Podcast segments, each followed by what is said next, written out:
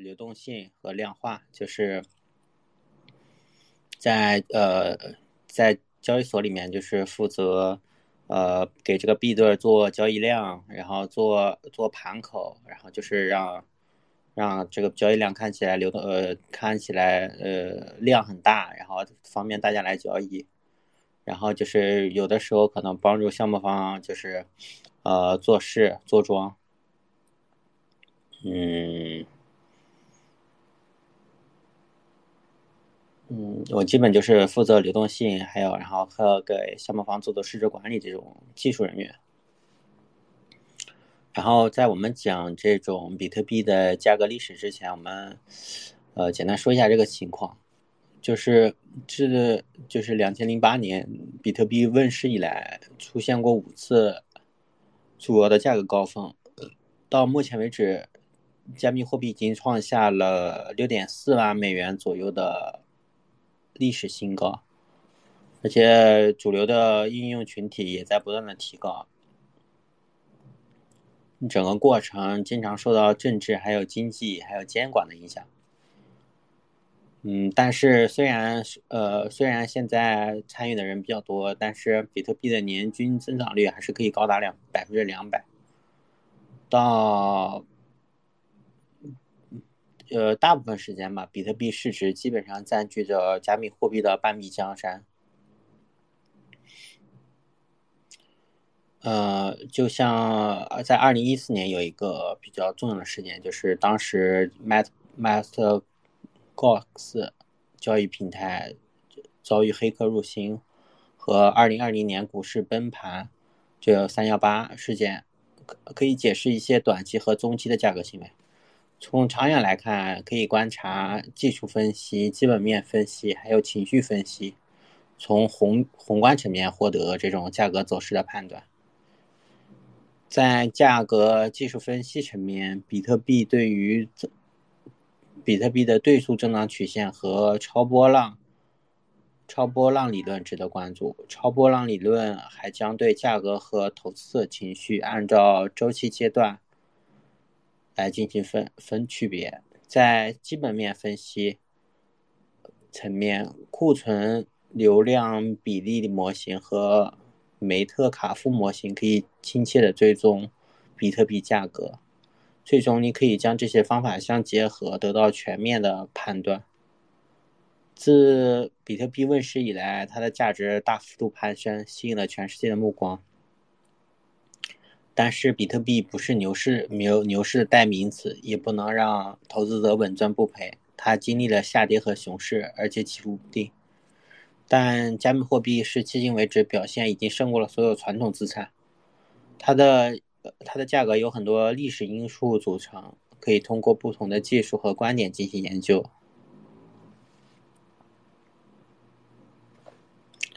如何分析比特币的历史价格？我们进入第一部分。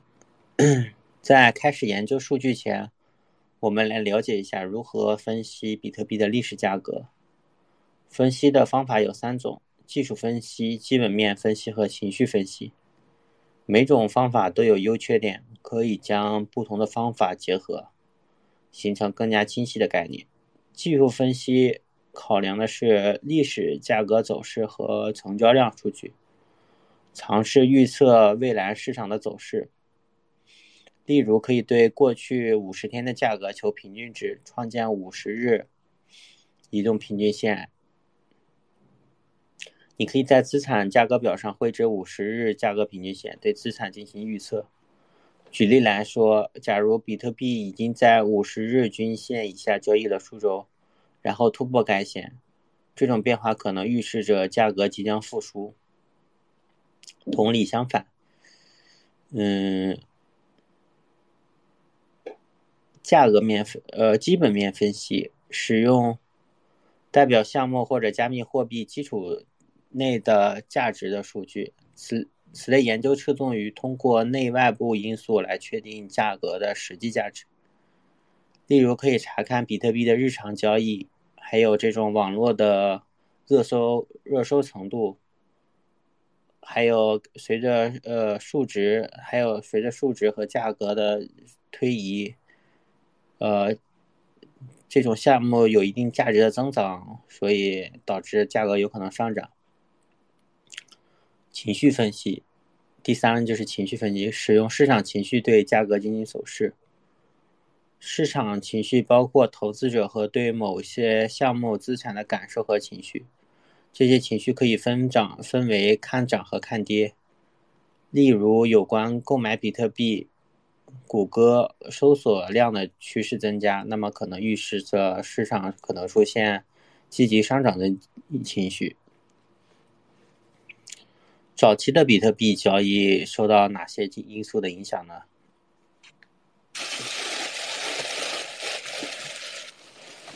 接下来我们将讨论影响交易和价格的因素。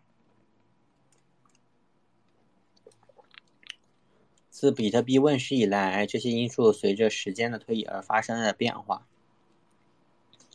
在零九年的时候，比特币还是一种非常小众的资产，流动性很低。嗯，Bitcoin Talk 啊，还有其他论坛的用户。看到了比特币作为去中心价格、去中心化货币的价值，一般是都是通过场外 OTC 的方式来进行交易比特币。今天，嗯，已经有规模庞大的投比特币投资者，而且，但是在当时还没有形成气候。中本聪在零九年的一月三日开采了第一个区块，获得了五十枚比特币。九天后，他在史上第一笔比特币交易中向 h a l f i n i 发送了十枚比特币。到了二零一零年五月二十二日，比特币的单价依然低于零点零一美元。全球第一笔比特币商业交易也在那一天成交。有一个叫类子的大哥，他使用一万枚比特币买了两张披萨。当时，Bitcoin Talk 的用户认为这次交易是从未有过的，是件新奇事。新鲜事。这笔交易与比特币的如今使用方式形成了鲜明对比，因为目前的比特币的应用非常多。随着比特币的价格和受欢迎程度的不断上升，还有一些不受监管的小众领域开始参加，积极推动成交量上涨。典型的事例包括加密货币交易平台和暗网市场。如果这些市场和交易平台遭受黑黑客攻击，或者关闭，或者受到监管，那么比特币的价格通常会受到重大影响。多家供应大量比特币的交易平台遭到了黑客入侵，导致价格震大幅震动和市场信心不足。目前的比特币受到哪些因素影响呢？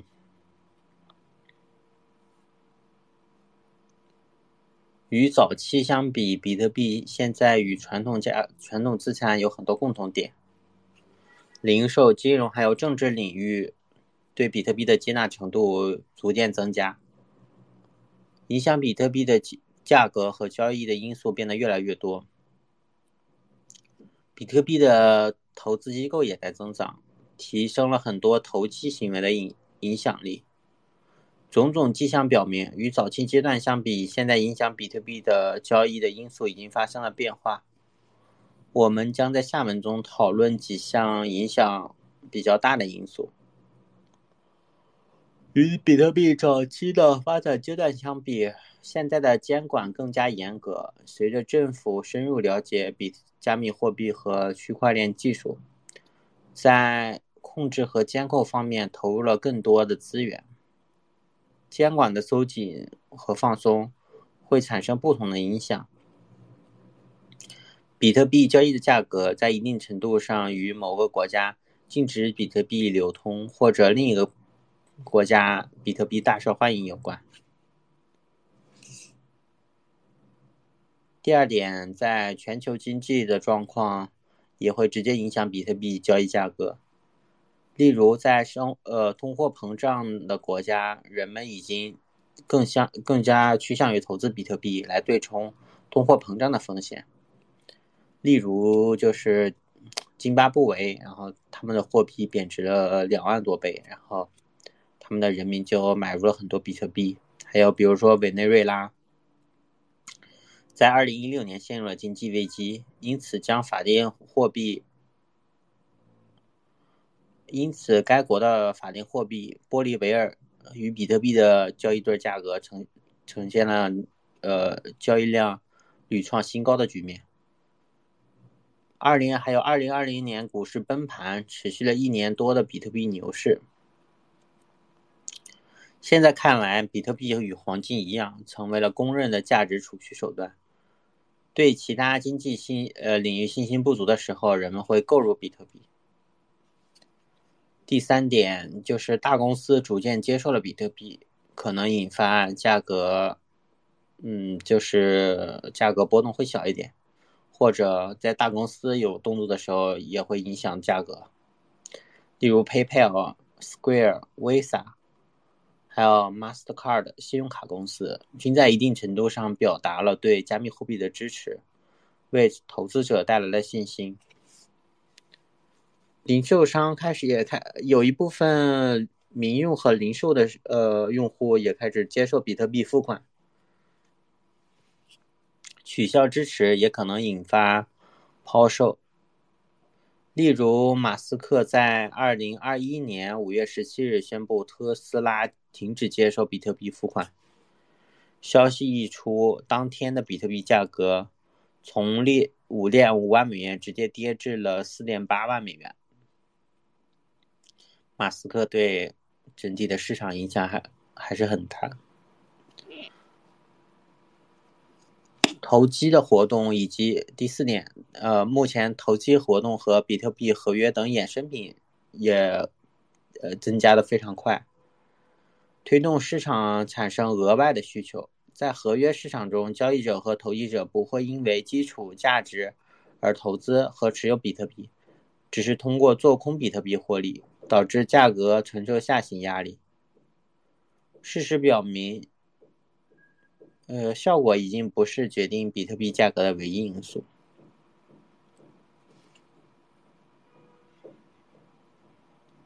比特币的价格历史价格，自一零九年问世以来，比特币的价格一直大幅波动。除了上述因因素对整体变化产生了影响外，虽然比特币价格起伏不定，起伏不定。但与初级相比，比特币确实出现了大幅上涨。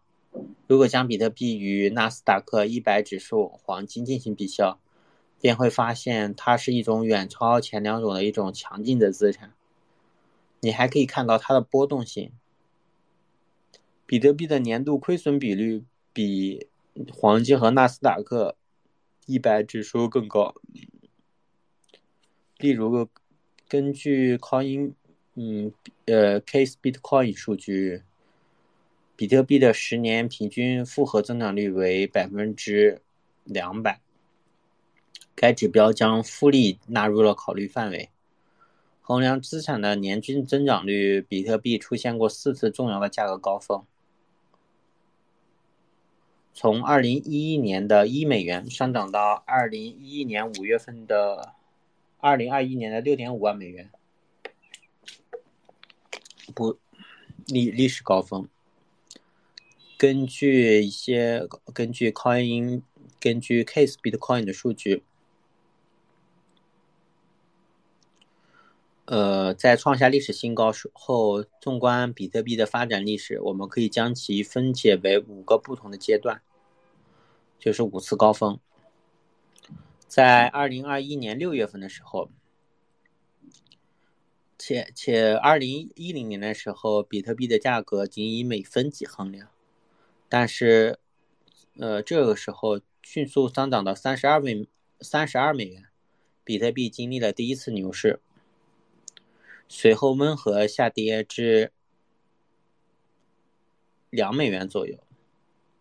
第二个阶段就是二零一三年四月份，年初的价格仅为十三美元。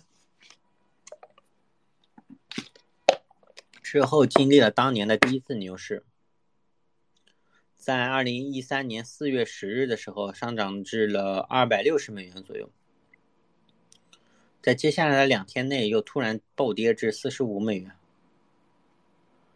二零一三年的十二月份，截至年末，比特币在十月和十二月份的价格上涨了近十倍。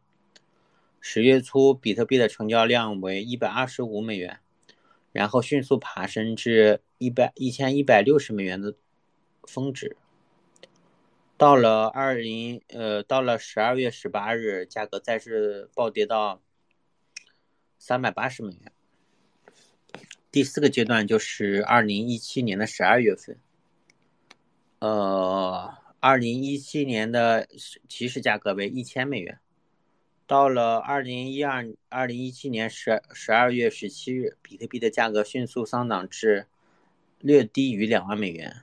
这轮牛市巩固了比特币在主流市场的定位，引起了机构投资者和政府的注意。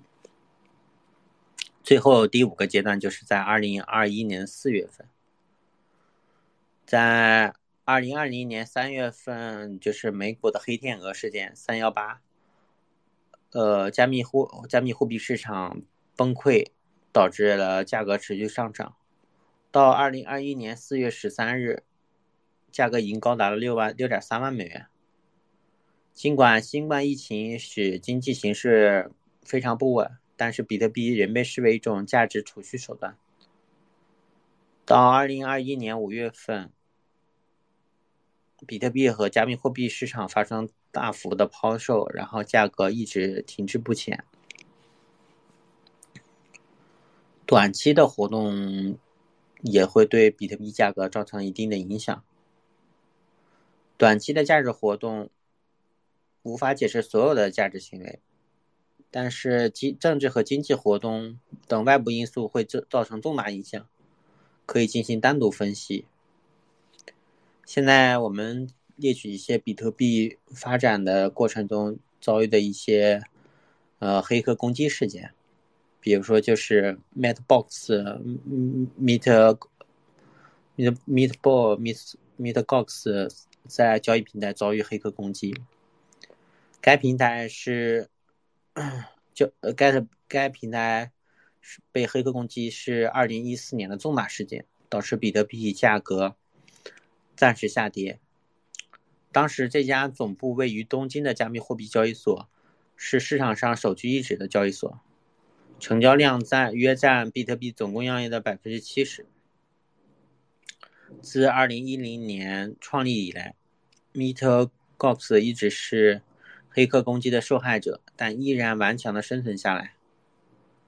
然而，二零一四年黑客攻击盗取了约八十五万比特币，这家交易平台大部分的数字资产消失的无影无踪。MeterGox 于二零一四年二月十四日暂停提现，导致一周导致在一周大部分时间内以八百五十美元成交的比特币。下跌至六百八十美元左右，跌幅约百分之二十。最终，黑客盗取盗取了四点五亿美元的用户资金，MeetGox 宣告破产。部分用户表示，该网站并未及时修复代码。时至今日，黑客攻击的背后原因仍然不清楚，导致这家交易平台的 CEO。多次被法律诉讼，迟迟未能结案。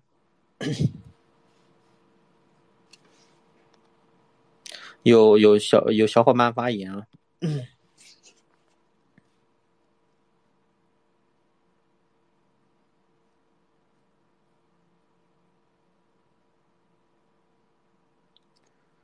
嗯，和一个攻击一般都是经常会就是。出现在一些加密平台的一些情况，嗯，但是我个人认为啊，就是他他有可能是自己本自己本身也存在严重的问题，或者有一些自己的内部员工监守自盗，然后导致导致这个，然后嗯，他说黑客攻击其实是一种托词吧，并不一定会有黑客攻击。我之前工，我之前我之前在，嗯，在在在交易所就是就是工作过，我是交易所的那种呃管理市值的，呃，我们交易所当时也可以排到呃呃二线的二线头部吧，然后我们交易所的话，呃，就是我之前的工作的交易所，它。之前工作的交易所，就是基本上每年都会出现倒闭的情况。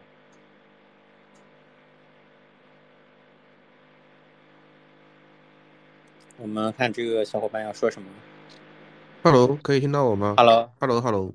啊，可以的，可以的，你说。可以听到。他可能信号不太好，看到这里是在关联，号位吗？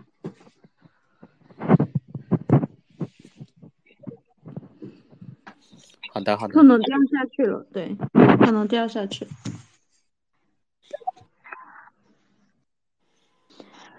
嗯，就是我，嗯，大的交易所，嗯，其实每年都会受到一些，每年都会出现被倒闭的情况。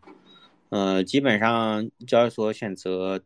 不会声张嘛，然后就会偷偷拿着拿其他资产来抚平这个缺口。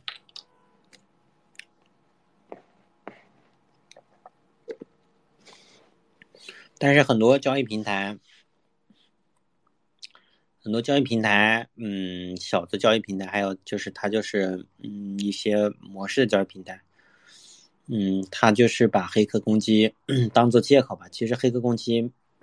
没有对他们进行，没有盯上那些嗯小的那种钱包，他们就是，他们就是内部员工坚守自盗，还有或者就是自己本身项目本身项目想黑掉用户资产，他就会说自己是遭遇了黑客攻击。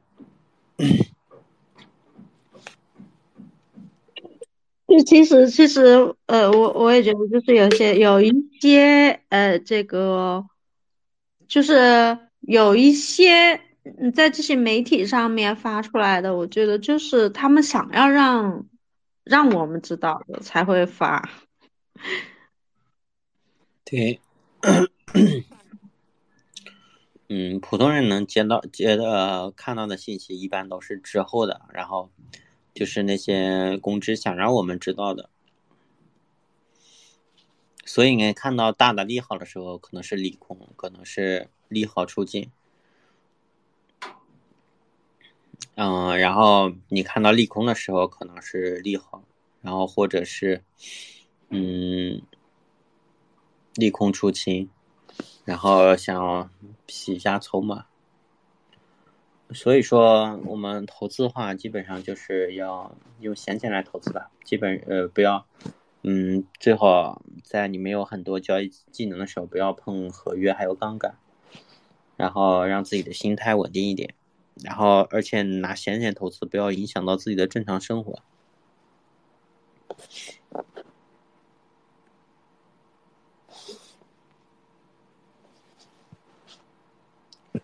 我们如何解释比特币的长期历史价格？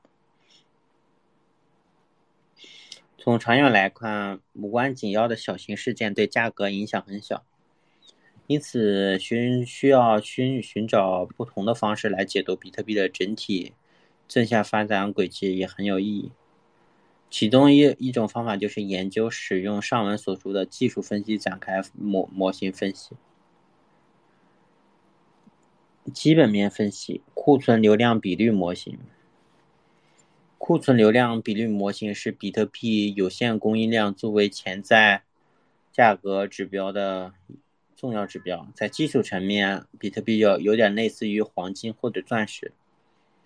随着时间的推移，这两种稀缺商品价格不断上涨。这项因素推动投资者将其作为价值储存的手段。如果将全球的，如果将全球的供应流通量以及库存除以当年的生产总值，比特币的呃生产总量，即可计算该比率。针对比特币随时间价格呃变化的模型，我们已知矿工生产新比特币的确切数量，以及收到新比特币的大体时间。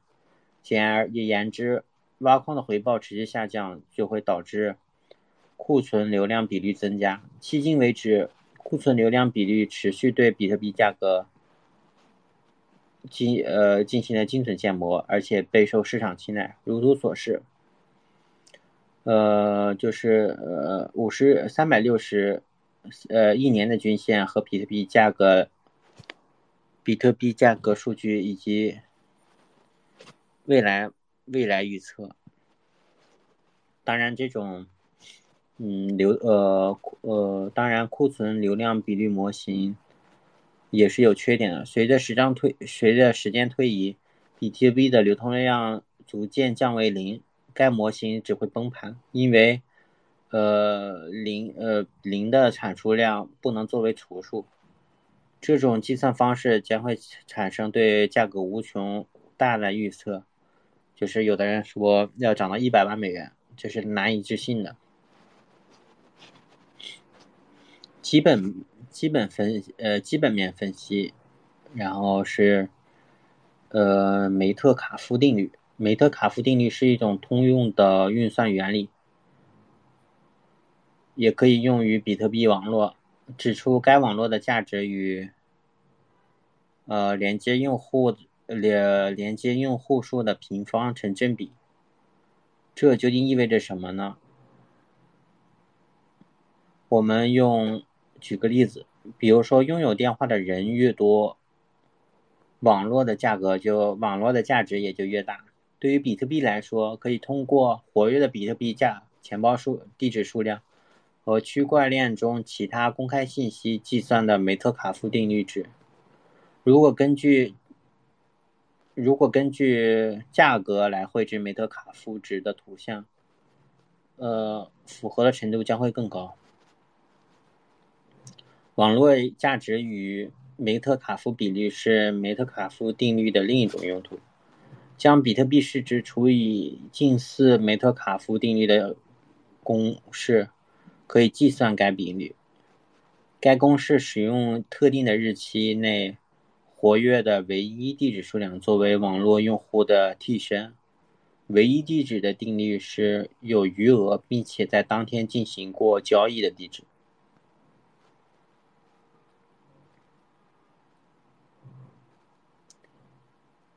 呃，它的它的代号为 NVM，NAM 比率。然后大家有时间可以了解一下这个。NVM 梅特卡夫定律，呃，还有技术分析，比特币对比特币的对数增长曲线，比特币的对数增长曲线是二零一九年时候建立的一种呃技术分析模型，标准标准比特币价格图表显示对数价格曲线。变化情况，如果记录在内，可以绘可以绘制出与近三轮牛市的顶部和底部相匹配的简单简单趋势线。这些趋势线可以转化为原始的对数价格图，呈现出一条增长曲线。该曲线与目前比特币价格的历史非常匹配。还有还有一种技术分析理论叫超波浪理论。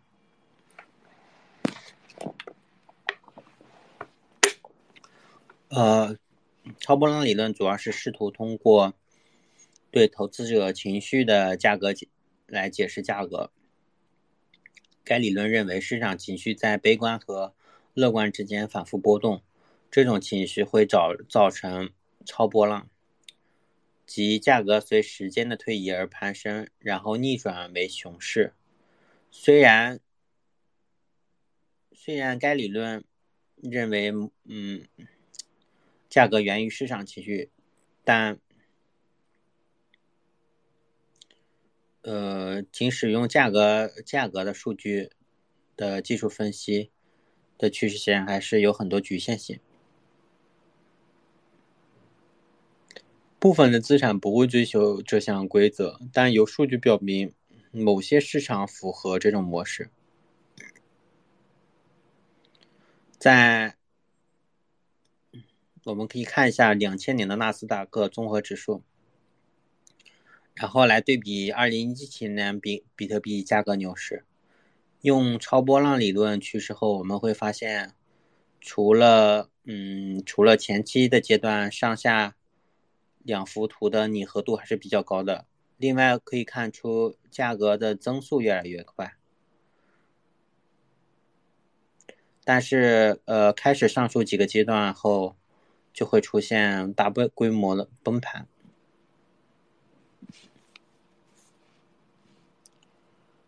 嗯，然后今天啊，来我看一下这个朋友。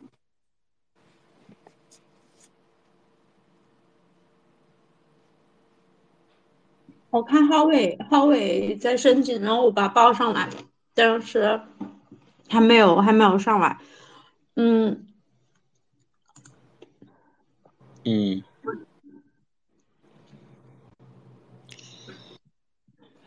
然后就我这几天，嗯，小品老师啊，我这几天其实有，就是嗯，西来熊市嘛，然后这几天有在一直关注着说，嗯。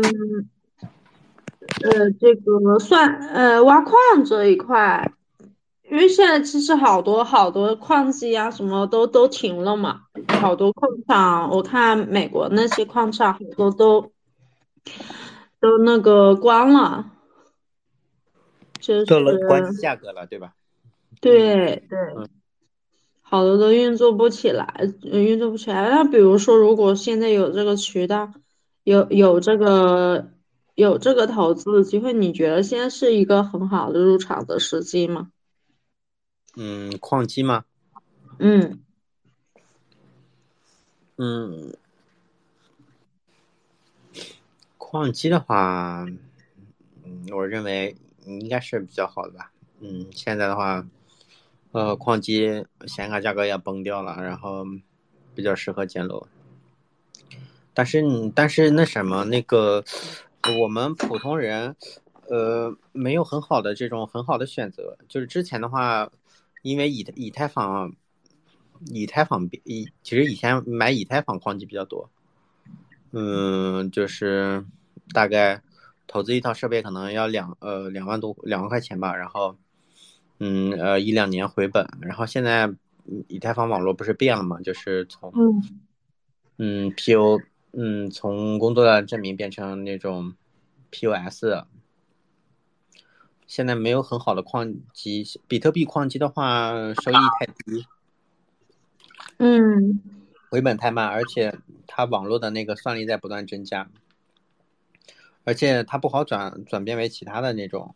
现在除了反正除了以太坊挖矿的话，反正以太坊挖矿以前还是比较好的，但是现在网络转转变以后。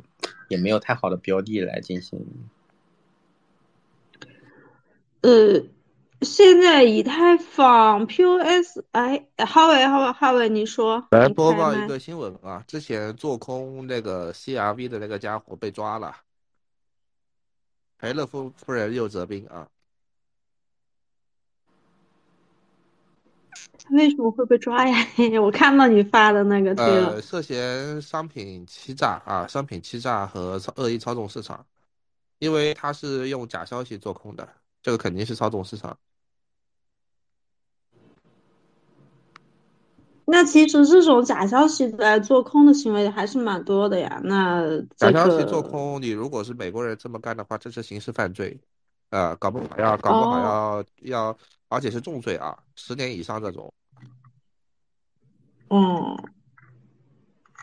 哦，这样。CLV，嗯，还是比较主流的一个笔啊。很坚挺啊，很很，我觉得还还是很不错，非常不错。嗯。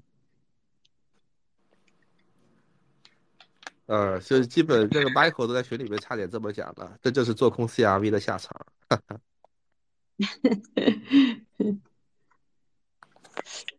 对我刚刚刚就，嗯，但是现在，嗯，像以太坊它是 POS，POS 嘛，那，嗯，呃，以太坊像 POS，呃，最近啊比特币本位有几个矿还是还还还是挺不错的，如果手里面比特币可以关注一下。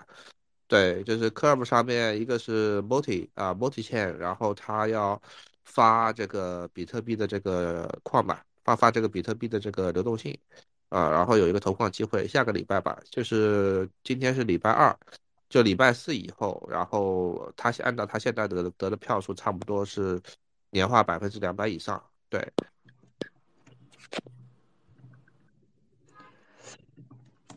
我这个还就是得这个是得持有比特币嘛？我我我是想要问的是那个就是关于矿 POW 这一块，对，呃，POW 我建议你不要搞了，退环境了。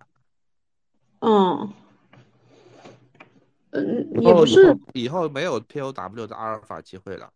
对，因为现在因因为就是首先啊，就是说，呃，这这个方面其实很多人的认知是有问题的，就是 POW 它不一定比 POS 安全的，真的不一定。对，嗯，主要是这样，因为因为因为这因为我本身在成都嘛，然后周围会有很多的矿场、矿矿场，就是那些以前的矿场大佬呀那些，他们然后对这个呃挖矿还是有很深的执念，对，然后所以最近就跟呃线下呀线下就是我们做活动呀什么的时候，也有跟大家在聊探讨这一块。现在你现在搞你这个什么行为，你知道吧？四九年入国军，就是就这哎，对。对对对，有一点就是那种，嗯，就是那种下来那种，下来这些显卡啦，然后这些我估计是要跌的，呃，就是这些这些芯片啊什么的，因为现在芯片行业基本上是要进入衰退期了，对，因为嗯需求量过剩，对，特别是这个以太坊转 POS 了以后，是少了很多需求的。嗯嗯，对，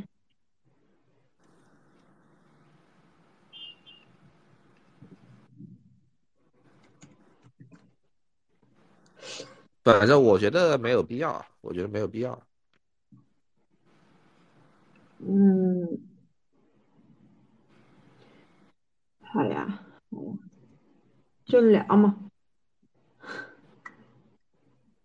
对，呃，那个，嗯、大家对于比特币那些什么有有想要说的都可以上来。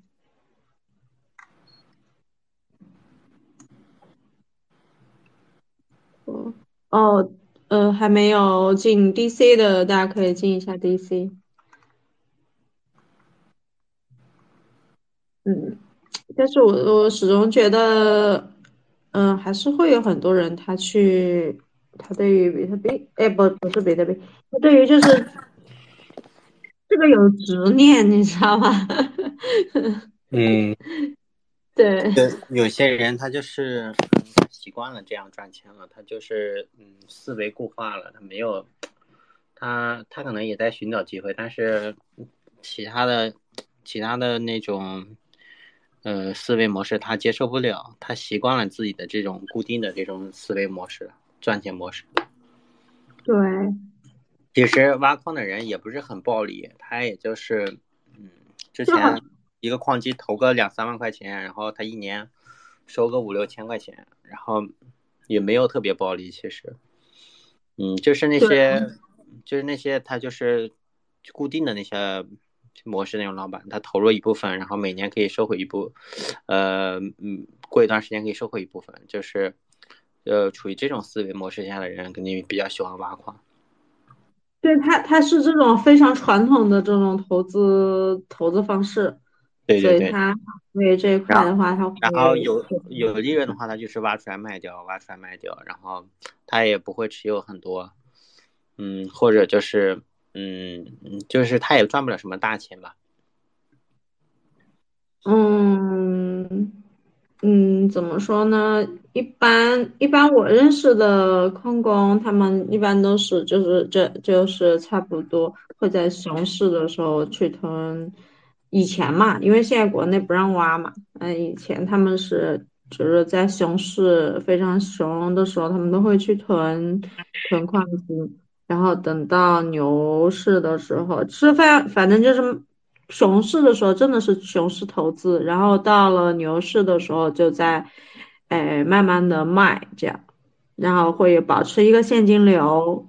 嗯，我我认识的一些矿工，挖矿的人和呃有的也赚了一些吧，就是很规模很大的人能赚一点，然后但是倒矿机的人赚的还挺挺多的，就是，嗯，他。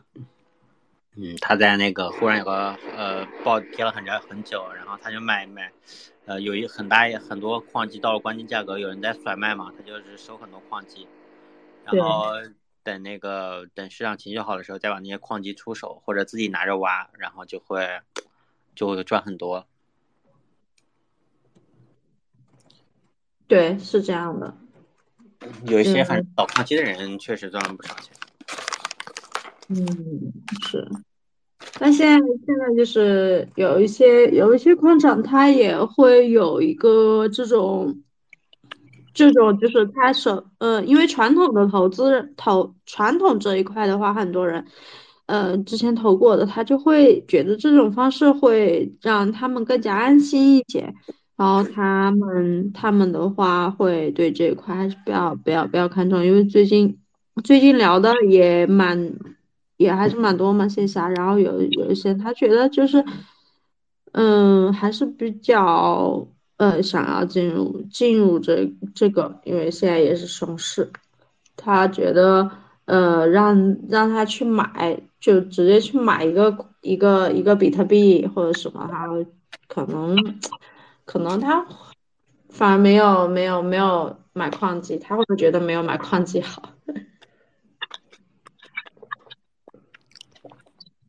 嗯，矿机有点像这种，嗯，有点像实体吧。对，就是我们，我们就是现在这里有没有人就是？嗯，好喂，你那边是卡卡的。我说我们这儿有没有有没有？没有听。我说我们这儿有没有同学受 Keep 的这个被盗影响的？我是没有，那是什么？嗯，没有。Coffee，哎，啊，你你你说了半句，后面的没听到。我我是说你们你们有没有受 Keep 被盗的影响？我是没有了，因为我很早，我也不是很早，就是。呃，就就是以太涨的时候我就卖 卖了，对，然后等它跌了我再我再买。最近，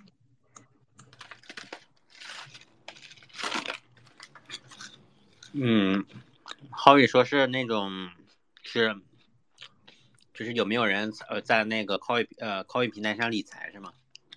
啊。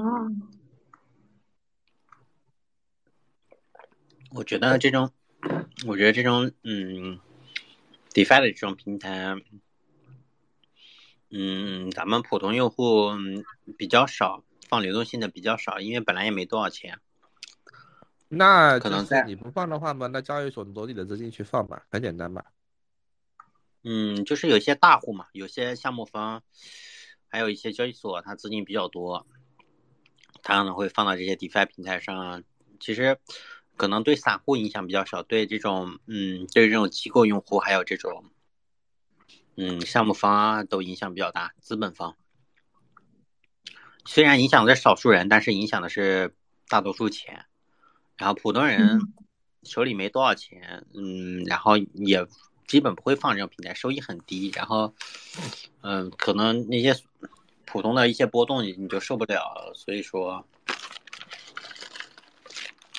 对我们散户影响比较小。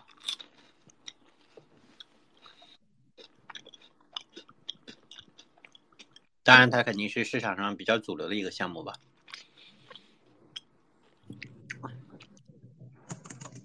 我我老板，我老板的话，当时还专门让我分析一下各个平台，但是我我分析的也不不准，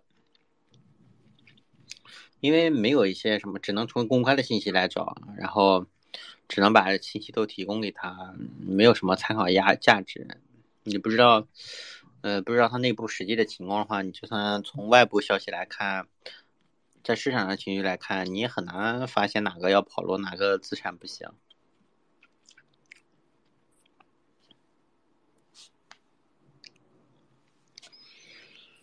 我觉得现在就是这个行情，真的，不管是 NFT 也好，还是还是什么，还是什么，我觉得赛道基本上，唉，这个行情好冷啊，很冷的，就是。啥也不想干，这种情况。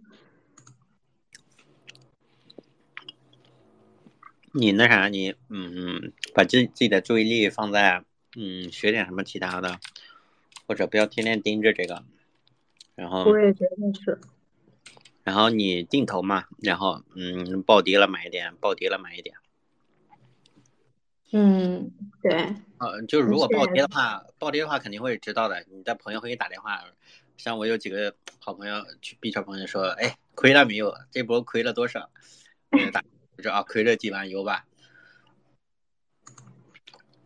然后跟他们吹一吹，你就知道暴跌了。还有就是现在其实主流的财经新闻也会关注我关注比特币价格。我看那个，嗯。呃呃，C N T 呃 C 呃嗯，就是美国的中央电视台，美国中央电视台 G N 呃叫什么？然后我看他也经常放一些比特币价格的新闻，因为因为美国人好像也应该是比较在意比特币价格的。现在主流的主流的这种财经媒体也会放一些比特币价格的这种。新闻也比较多，现在关注度挺高的。嗯，中国，中国从从人口比例来说，全世界应该有百分之二到百分之三的人已经开始关注到这个比特币了。但是在中国，其实这个比例还是比较偏低的，然后基本上都是年轻人。但是它的呃，但是虽然说它比例低，但是它基数还是很大，最少应该有五六千万了。年轻人在关注这个吧？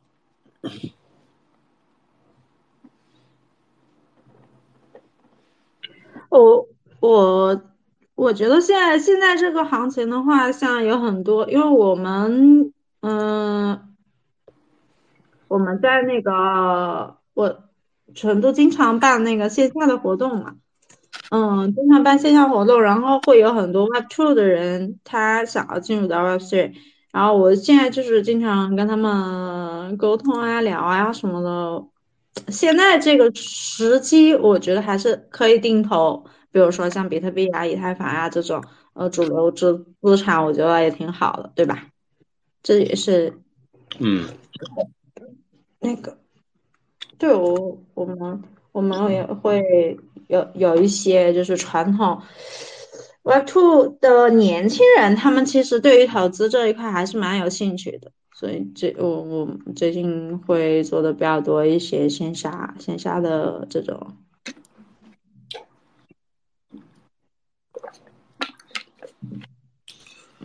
嗯，就年轻人刚开始投资的话，一定就是尽量被被不要被情绪影响吧，然后嗯。然后，如果你钱钱比较少和钱比较多的心态也是不一样的。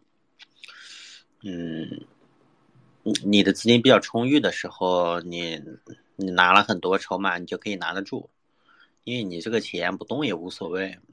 但是你，但是你只有几万块钱或者只有十几万，你就老想搏一搏，然后可能会觉得，比如说你。有的人有也有一些也有一些八零年左右的吧，八零年左右的大哥，然后他现在也没有什么好的这种，他就比较痴迷于这种玩合约啥的，大概率会亏的。对，就是嗯，比较呃，你不要在不要在低谷的时候做决定，低谷的时候反而要冷静一点。嗯，因为你有可能滑滑入更深的深渊，更容易。你在这个时候，我觉得是就是那种就是拿闲鱼的资金来做一个定投。呃，主流资产也是，其实是一个不错的选择。对，目前来看就是比较稳定的一种投资方式。嗯，有没有朋友是做 A 股的？嗯，A 股 A 股有有 A 股有没有朋友做关注 A 股比较多？认为就是现在是 A 股怎么样投资比较好？我完全不懂股票，对，从来没有炒过股。嗯，我我我我之前炒过股，然后亏了。嗯，所以说我刚我一六年的时候炒过几万块钱，然后亏掉了。我的股票完全都不懂。那个有个小伙伴，嗯，刚刚报上来的，你有什么嗯么要跟我们分享？刚才你们在聊那个 A 股嘛，我也是，哎，我应该是二零二一年七月份，七八月份去 A 股玩过一圈，玩玩过一圈。嗯，咋说呢？这个打打波段可以，但是你要长拿的话，感觉没意思。嗯，你你你有你有没有想，就是我在想，是不是最近买一些银行股拿着吃利息呢？我的闲钱还挺多的。没想过吧？我觉得有机会还是投美股好一点，A 股是没得办法再去的。去因为去年比特币熊市嘛，也是套现了之后去 A 股玩一玩，玩了搞了几个热点，那感觉还没涨呢，他妈的就结束了。我操，涨个百分之二三十呢，在 A 股里面就算挺多的了。我记得，我记得我去年去年的这个七八月份左右，买那个美景能源嘛，当时不炒了个新能源嘛，然后涨了百分之三十左右嘛，然后那波还，哎，不好意思点错了，嗯，重新开一下，没有，就是 A 股吧，我就觉得是打打波段可以，像比如说他们很多人就是玩。三千点以下抄一点，涨到反弹一下子再出，就这么玩还可以啊。长长拿三三千点，三千点，这个三千点这个守的还可以，我觉得。我我觉得我觉得也是对的啊，我觉得这个三千点是有有有研有研究的啊。三千点以下就是三千以下确实应该买一点，然后过不了多久就会反弹到三千点以上。对他这个明显感觉到有这个国家队的资金在护盘。然后打个波段又继续走，你要走牛市的话太难了，反正这个事。反正，但是三千点还是挺有意思的。反正一直我虽然没买，但一直在看。其实我觉得哈，就是你们玩 A 股玩的时间长了之后，我觉得就买指数，买那个上证指数，买指数好一点。买个股的话，我觉得不行，买指数好一点。嗯，买指数，你低于低于三千点，低于三千点买点创业板的指数，或者买点。对，收益虽然说低了一点吧，但是。它真的不是说收益率低一点的事情，你这低一点稳了，但你要买个股的话，我觉得你还真压不中。我操，它那个板块板块轮动的风向太快了，它基本上一个星期就要炒一个板块了。嗯，对我玩了一年，我明显感觉就像在国家队在收割一样，真的。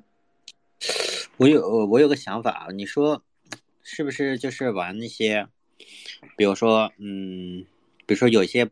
有一些板块不是连板嘛，嗯，连板，然后突然突然解开了，然后用融资融券来做空，你觉得怎么样？那个我没试过，我也我也是去年嘛玩了，而去年大概是七八月份左右玩了一下，玩了一下呢，今年今年的三四月份就没玩了。因为因为我怎么说，其实我炒股的时候也是去追热点嘛，然后我看到哪个板块就是本来连板，然后松了，然后赶紧操进去，然后就被套，然后叭叭叭就跌下来。如果我觉得这个时候做空的话，收益还是不错的。这兄弟，我觉得哈，我觉得咱们都玩过币的人，其实对股票我觉得真没啥意思。嗯，如果你的资金量不是不是特别大的情况下，你币圈里面能能容纳的话，我觉得炒币还有意思一点。嗯，更大一点。我的资金量，A 我资金量稍微大一点，然后就是，嗯，不太敢把这些钱都放在币圈里面，他用不了那么多，在币圈里用不了太多钱，最多最多二十万也就够足够了，对于普通人来说。要是，所以说就想找一个更安全，嗯，那你要看玩什么板块吧。我觉得对，如果你玩比特币、以太坊那种的话，你资金容纳的要大一些。嗯，那这个倒是吧，这个这个其实我觉得 A 股里面很多很多股票，那种比如说几百亿市值的股票，它深度其实并不好啊。对，嗯，它主要是我记得嗯 我记得我我去年我最后清仓的时候，我买那个中科曙光，我二十八买的，涨到三十六没卖，后面跌下来跌到二十八，跌到三十左右，我一共大概有价值一千万人民币的持仓，我砸了一个早上才砸完，我操，砸他妈都不带反弹的，我一千万也不算多啊，不多，它深度差呀，我靠。啊，其实我觉得像像像像那个很多其他的，你比如说那种三四十亿、三五十亿，咱们散户玩的比较多的股票，那那深度差的要命啊，真的差的要命。嗯那你你一共持仓一千多万，那你胆子也挺大，在 A 股上。当时我买的位置好吗？我看那只票还可以嘛。当时不是要炒那个叫什么来着？东数西算吗？当时我看那我看那只票来讲，然后位置还比较不错。我是我是二十八块钱左右进去的，二十八块钱左右进去的，然后涨到了三十四、三十六没出。按理说的话，那这个行情刚启动嘛，我操！结果没过几天，夸夸往下跌，跌到我都快我十天了，我 就我就卖掉了。你看现在已经二十二了。嗯，之前呢对 A 股的认知不够，反正我觉得炒币还是有意思一点。现在没没怎么没怎么玩那个股票了，没啥意思你在。你在炒币里面有多少资金？炒币里面现在有一千一千二百多万吧，你不害怕吗？我不害怕呀。这个我是在这个币安这块交易，我只做现货嘛，我买的比特币这些。嗯，你现在买了多少了？现在我现在就有大概有一千二百万的持仓了。你现在就有一千二百万的持仓。对，我还想再跌一点，再买一点吧，跌到一万三、一万四的话，再买一千万吧。操！我操，你还是挺牛的啊！我我觉得做现货，我觉得做现货没什么太大问题。反正股票我五六百万的持仓在比特币里面。啊，股票我建不建议玩？妈了个逼的，玩儿 真没劲！我操，嗯，玩股票累呀、你每天你复盘还得看消息，我操，我也知道呢。但但是比特币怎么说？比特币你二十四小时会看呀。我不是不是，我跟你讲兄弟啊，玩比特币啊，是玩比特币，我从来不看消息的，嗯，就看结构，然后看看外外外围的美国的货币政策就可以了，其他的根本就不用看。嗯，是不是感觉是不是比特币还赚了一些，然后 A 股亏了？比特币，我本身就在比特币这边发家的，做做比特币交易发家的。你本身就是做比特币发家的，对，你做了几年了？五年了呀。咱俩差不多啊。嗯，我也你我在幺七年那会儿嘛，大家应该都是幺七年那波进来的。幺七年的时候，那个时候能感觉到大家扛着麻袋，我操，进场，我靠！我一六年进来的，我一六年进来的。一六年的机机会比我更好。我操！我那会儿我刚进来的时候就反正就很低，然后暴跌了一下，然后后来国家怎么说，还是不错的，当时还是各个项目都还可以。然后我那时候买那些山寨币，随便买个十几万，我现在都佩服自己。就那个时候市场真。现在看那些山寨币，那算啥都没有了，都归零了。那会儿居然敢买十几万，买几十万，真的是胆。那会儿一六年、一七年那会儿真的是胆子大。现在基本上我我我我也我我也不玩什么山寨币了，很少玩了，玩玩比特币，然后然后牛市的时候搞搞热点，就这样就挺好的。你一七年的时候那会儿是怎么玩什么呢？一七年最开始我是玩莱特的，在 OK 玩莱特，然后莱特币涨起来了之后，就加了很多那个 QQ 群嘛，然后就把我带到 GB 去了。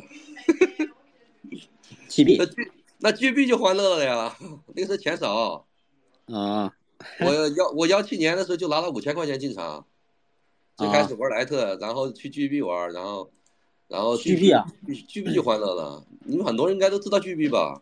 你知道知道，你们那时候应该老，你们的幺六年的老韭菜应该那个时候在云币吧，在笑来来玩吧，比较多。呃，Gate，呃，什么，对，呃，龙网那时候这个云币好像更好一点嘛，那那云云币也云币也可以，嗯对，像那个时候的量子上市上线他妈都是四五十倍吧，那个时候啊，人多。我操，呃量子量子确实有一一大波人，就跟笑来玩了，确实爆了爆发了很多人。对，那个时候最主要它这个云币网没有 APP，我们都用 G 币嘛那时候。嗯，你有没有 OTC 被骗过啊？在 QQ 群里？没有，我没被骗过，我玩的很窄的，我就只做二级交易，做一级的倒有跑路的，对，头一级幺七年年底头一级的时候跑路的倒有。嗯，那会儿那会儿，IU 还是不是那个时候，那个时候 OTC 是直接银行卡绑，直接是交易所进出啊，不像现在，现在的话嗯可能容易被骗一些。嗯，那会儿交易所对，那会儿交易所反正都是直接可以直接可以银行卡给你再把银行卡转转给某个银行卡，他直接把那个人民币给你显示在上面。对后来一七年九四以后就不允许了嘛。对幺七年九四之后就不行了，呃，九四你有没有受伤啊？咋受伤啊？九四我当时铁头的一个 ICOB 杨定科那个 ICOB 给我清退了。妈，最恶心的是我把那个币充到他的平台里面去锁仓了，提不出来，我操！嗯眼睁睁看着当时发文件的时候是六块多一个吧，嗯，然后眼睁睁的看到看到后面零点五、零点九毛啊九毛钱回购，操他妈，把我气死我了！归零了。基本上归零了，那次也是给我搞的最受伤的。从那以后，我他妈对币再也不信仰了，我操！对呀、我也是。那哎那那时候那那次给我真给我搞伤了，我操，兄弟！我都被都被伤害过。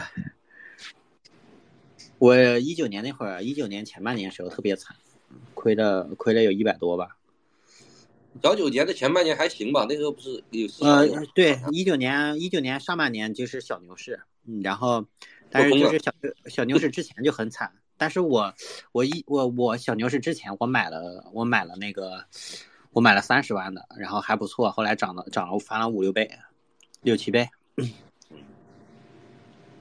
还行那会儿嗯赚点小钱吧，而且那会儿一九年那会儿 IEO 又火又火了一段儿，一九年是那个啥币安的那个币安的那个打新，嗯，，BN 打新我就是幺九年六美金左右，然后满仓的 BNB 嘛，然后一路去打新嘛，我靠，幺九年确实挣得多。你你这 BNB 打新赚的钱是吧？你吃 BNB，BNB 不也从六美六美金左右涨到了三十多美金吗？嗯。然后打新那个时候收益高啊，打新那时候收益基本上一能收益下来能大概有百分之二三十呢，最高得有百分之四十吧，我记得。最开始的时候，嗯，对，那会儿是那会儿，那你绝对赚翻了呀。然后对幺九年那个时候赚。你 BNB 拿到多少钱？我 BNB 最高拿到了，BNB 最高涨到了三十八、三十九美金没出，后面二十八九美金出的吧。最主要的是那个时候打新的收益还不错，所以说呢，这高位也没舍得出，最后慢慢的看见 BMB 结构走的实在太有点差了，然后才才出掉的。嗯幺九年幺九年也就搞 B M B 嘛，搞 IEO 搞钱嘛，那个时候刚 b m 刚推出 IEO 模式嘛，那个时候上线几十倍啊，对，那个时候真香。呃，你你你没，其实你他，呃，你后面算一下它综合收益也不是特别高吧？就就是因为你要投的资金比较大，你要综综合算一下，我大概是这样的，我投了一百万，当时最高点出来有将近九百多万吧，还可以，真还可以。就是 IEO 算嘛，还是那个你算嘛 B 的价，BNB 的话，BNB 的话，就是说六美金算的话呢，你算算五六三十倍，五倍嘛，五倍左右来讲的话，到三十美金，我是二十九美金出的，你算的话涨了五倍，然后你算五倍的话，一百万乘以五倍才五百万，就是就打新收益的大概就有四百万左右的收益的。哦，那会儿还是不错的，嗯，那个真啊，那个是真不是吹牛逼的。那个时候你想嘛，他五百个 B 五五百个 BNB 一个账户，最开始后面搞成了五十个。那个时候我手里面他妈的有二三百个 BNB 账户，BN 账户，最后最后搞的，哎，那个真累啊！啊，那个时候就是打新嘛，多累嘛！我靠。啊，你有点像我们那时候就是刷刷那种刷平台的那种奖励一样。几百个账户，然后一一直呃一直什么，那时候是呃什么验证，然后个币操作，然后内部转账。对，那个时候那时候我们都是那种最后账户太多了，就上学校里面就是说去雇点那个学生。对我们也是啊啊，一个人管二十个账号，然后上线就砸，不管什么价格，反正上线就砸。我操，可以啊。对，我那个时候是很疯狂的。我我当时也找了，我在网吧里找了几个未成年的小男孩，晚上给我。那个时候，嗯，那个时候市场，我操，那个时候感觉咋说呢？就节奏踏对了之后，感觉那个时候确实香。嗯，你你是跟到哪个社区玩？跟本名吗？社区？嗯，有没有跟？你在币安，币安比较多，币安跟北冥。我我自己本身也是在币安队长，我自己在玩，带着去玩玩。对，我自己在做，嗯，对对对对对，自己在做交易。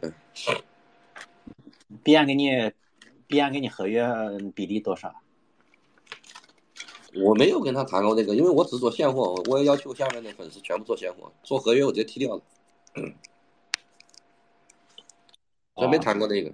嗯，那现货有也没有手续费比例给你吗？现货跟你们平时那个申请是一样的呀，百分之四十嘛。然后币安队长的话，他分等级的，最高可以到百分之四十五吧。但是我们是拿的那个比较低的那种。他以前每个月大概有完成他的 KPI，然后有大概两千五百块钱人民币的 BIP 奖励，好长时间没拿到过。这个当时应该工作吧？啊，他主要是你没有那么频繁的交易，正常人的话。我们基本上一般都是集中在一段时间，基本上都是一两个月不交易一次，而现在 BMB 的币安市场的比特币、以太坊不是免费的吗？嗯，嗯，你你现在还有人跟你一起玩吗？一起玩现货？有啊，我我们这我们手里边有一二百个人吧，反正也不太大。现在想找想找这个新玩家很少的。就大家玩都玩大了之后，自己的给自己开返佣，然后自己都自己玩。嗯，哎，你要说在币安的话做返佣，现在不挣钱啊。你要是去 OK 的话可以，OK 那边就是说给的比较高。但是我们只只做现货嘛，所以说这个，哎，反正就是说觉得有一个就是说有份工资收入就行了，其实。哈哈，那还是不错的啊，那可以的。我就你熊市嘛，你你一个人是玩的话，一群人也是玩嘛。而且我只玩二。现货交易、二级市场、合约我也不玩。嗯，你胆子还比较大，敢这么多钱都在这里面。那那那那你会给他们说呃点位啊，或者是什么币呀这种吗？还是说大家一起看？复盘的时候点评一下嘛，大家觉得可以玩一起玩嘛。有比较像比像一些深度比较好的币，大家一起玩嘛。哦。人都差的币的教他们方法就可以了，就大家愿意留着就留着，不愿意留着就走吧。这个东西很简单，也不是也不存在这个强迫性的一个性质。没多少人，现在在现在去做那种 B N Q L 没多少人的，在 O K 的话可能要多一点。你你不做合约，这个市场的话，十个人九个半都做合约。你不做合约的话，你圈子很小的。我也不做合约。嗯，我我我我我们在这个市场里面不做合约，感觉就跟。奇葩一样，反正感觉就每天群里面也特别冷。合约社区多，嗯，我其实我合约资源、社区资源还挺多。对，但但是就是，嗯，就是闹事的人也比较多。然后因为因为有因为以前有很多团队合约吃亏损嘛。对，小交易所是这样子。他确实，但是二二零年的时候，很多人发了很多这个搞。搞合约社区的人发了很多，嗯，满地你看，你看那个币安每天的交易量，现货基本上没有交易量的，都是合约在搞。那币安他他有这个能力，他敢给比特币、以太坊免手续费，那就是因为就不在乎这种现货收益了。那合约收益太高了。对，嗯 呃，我们交易所，我之前在一个交易所吧，就是二线头部的，然后，呃，记以前一九年以前都是靠上币费，我操，上币费好几个比特币，四五个比特币，然后小小交易所，小交易所还是有的时候还是挺可怕的。他不干，他不光割散户，它嗯快割割项目方了。是是没错，然后那啊那个然后现在后来后来就是后来就是交易所基本所有收益全靠合约，就百分之嗯百分之五十以上都是靠合约的，手续费什么都不赚钱，上币费哪有上币？人家一看你这个十个比特币，我操，一看价格算得上，比特币价格后来也高了嘛，对，我还是幺八年年底的时候跟交易所的人接触过，打过交道，哎妈感觉小交易所，我当时也去北京玩嘛，然后找了一家交易所待了半年，看到很多东西确实，哎，以前本来想去交易所嘛，觉得交交易所贼高大上，想去这个交易所谋个差事嘛，啊嗯呃做了半年运营吗，没有半年，去待了半个月我就走掉了，那确实一塌糊涂，我靠。我在交易所待了两年多吧。我就感觉当时我我当时就是自己搬砖，我一六年的时候自己搬砖，一晚上能赚很多钱。然后交易所的话，你得混到这种核心圈子，你得有有能力去割市场才行。幺九嗯年那波，我记得平台币嘛，BNB 不带起来涨嘛。当时我们一个哥们儿，我走了之后，他又去了。他去了之后呢，跟老板谈，然后搞那个搞那个平台币，然后平台币收割了不少钱。一九年那会儿是能割到的，嗯，对割到的烂烂烂项目也是可以割到的。哎，还是很多小交易所，他们自己也不做事的。我记得有一次我们那交易所，然后那那小交易所，妈的，老板带着员工在下面外面吃烧烤呢，突然他的币，他们那个平台币涨了百分之五十，我操，大家都懵逼了。嗯，老板说，对哎，怎么回事儿？操！那会儿经常有这种事儿。其实老板他妈也不知道是谁拉的牌，我靠。嗯，对，他那个他比较啊，那段时间就是行情好嘛，有那些大户在里面，游资在里面搞一搞。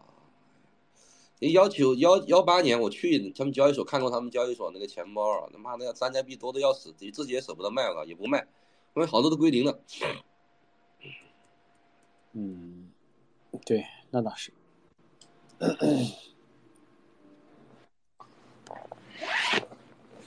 在交易所里面，我在交易所里面啊，嗯，基本上我们那个交易所有几十个人吧，一两百人，然后都炒币，然后都亏钱，交易所也没有什么好的，呃，普通的工作人员你到不了核心，不知道我不知道币安像 OK 这种一线交易所什么样的，反正其他交易所都蛮拉胯的。我大概圈内来讲的话，我应该是最熟悉的，因为那两家交易所，因为我去过，然后当时也是也去也是幺八年幺九年去面试过嘛，然后那个后面都没干，那确实不行，我操，都是感觉就是那种就是除了老板之外，其他人都不懂一样的那种感觉。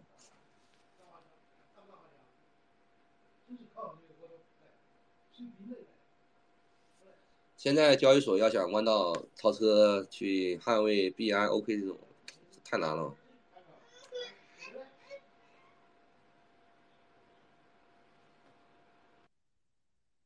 嗯，就是它价格不行了以后，它也不好好做，没有那种长期持续的这种需求。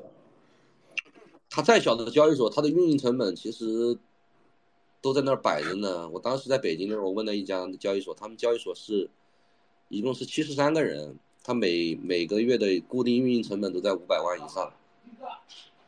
你手续费根本就搞没整不了啥，熊市的话熬一年的话，直接就熬死掉了。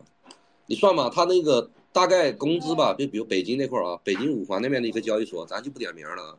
他差不多，他的开发工程师做技术这块来讲的话，人均工资是在两万多，然后呢，做客服啊什么之类的，就嗯服务器的费用也很贵。他们啊，服务器的费用那是租的费用嘛，是固定的嘛。然后呢，他们那个其他的就是做这个客服的呀什么之类的，那工资可能就在八千到一万的区间这个位置。你算嘛，他七十三个人，咱不算不算老板拿多少吧？你算嘛，每每个每个人的话，是一个月算一万五，他的成本大概就要就要一百五十万左右，对不对？运营成本。其实三个人，他说明他交易所规模还是可以的。其实，其实三个人规模不小，但是但是没什么产出啊。啊，而且而且他们那个他们那个他们看他们那个技术技术团队分的 A 组和 B 组，两个团队经常他妈的干干架吵架，也不和睦啊。啊，反正每次的时候，我居然有两两个技术团队，也不。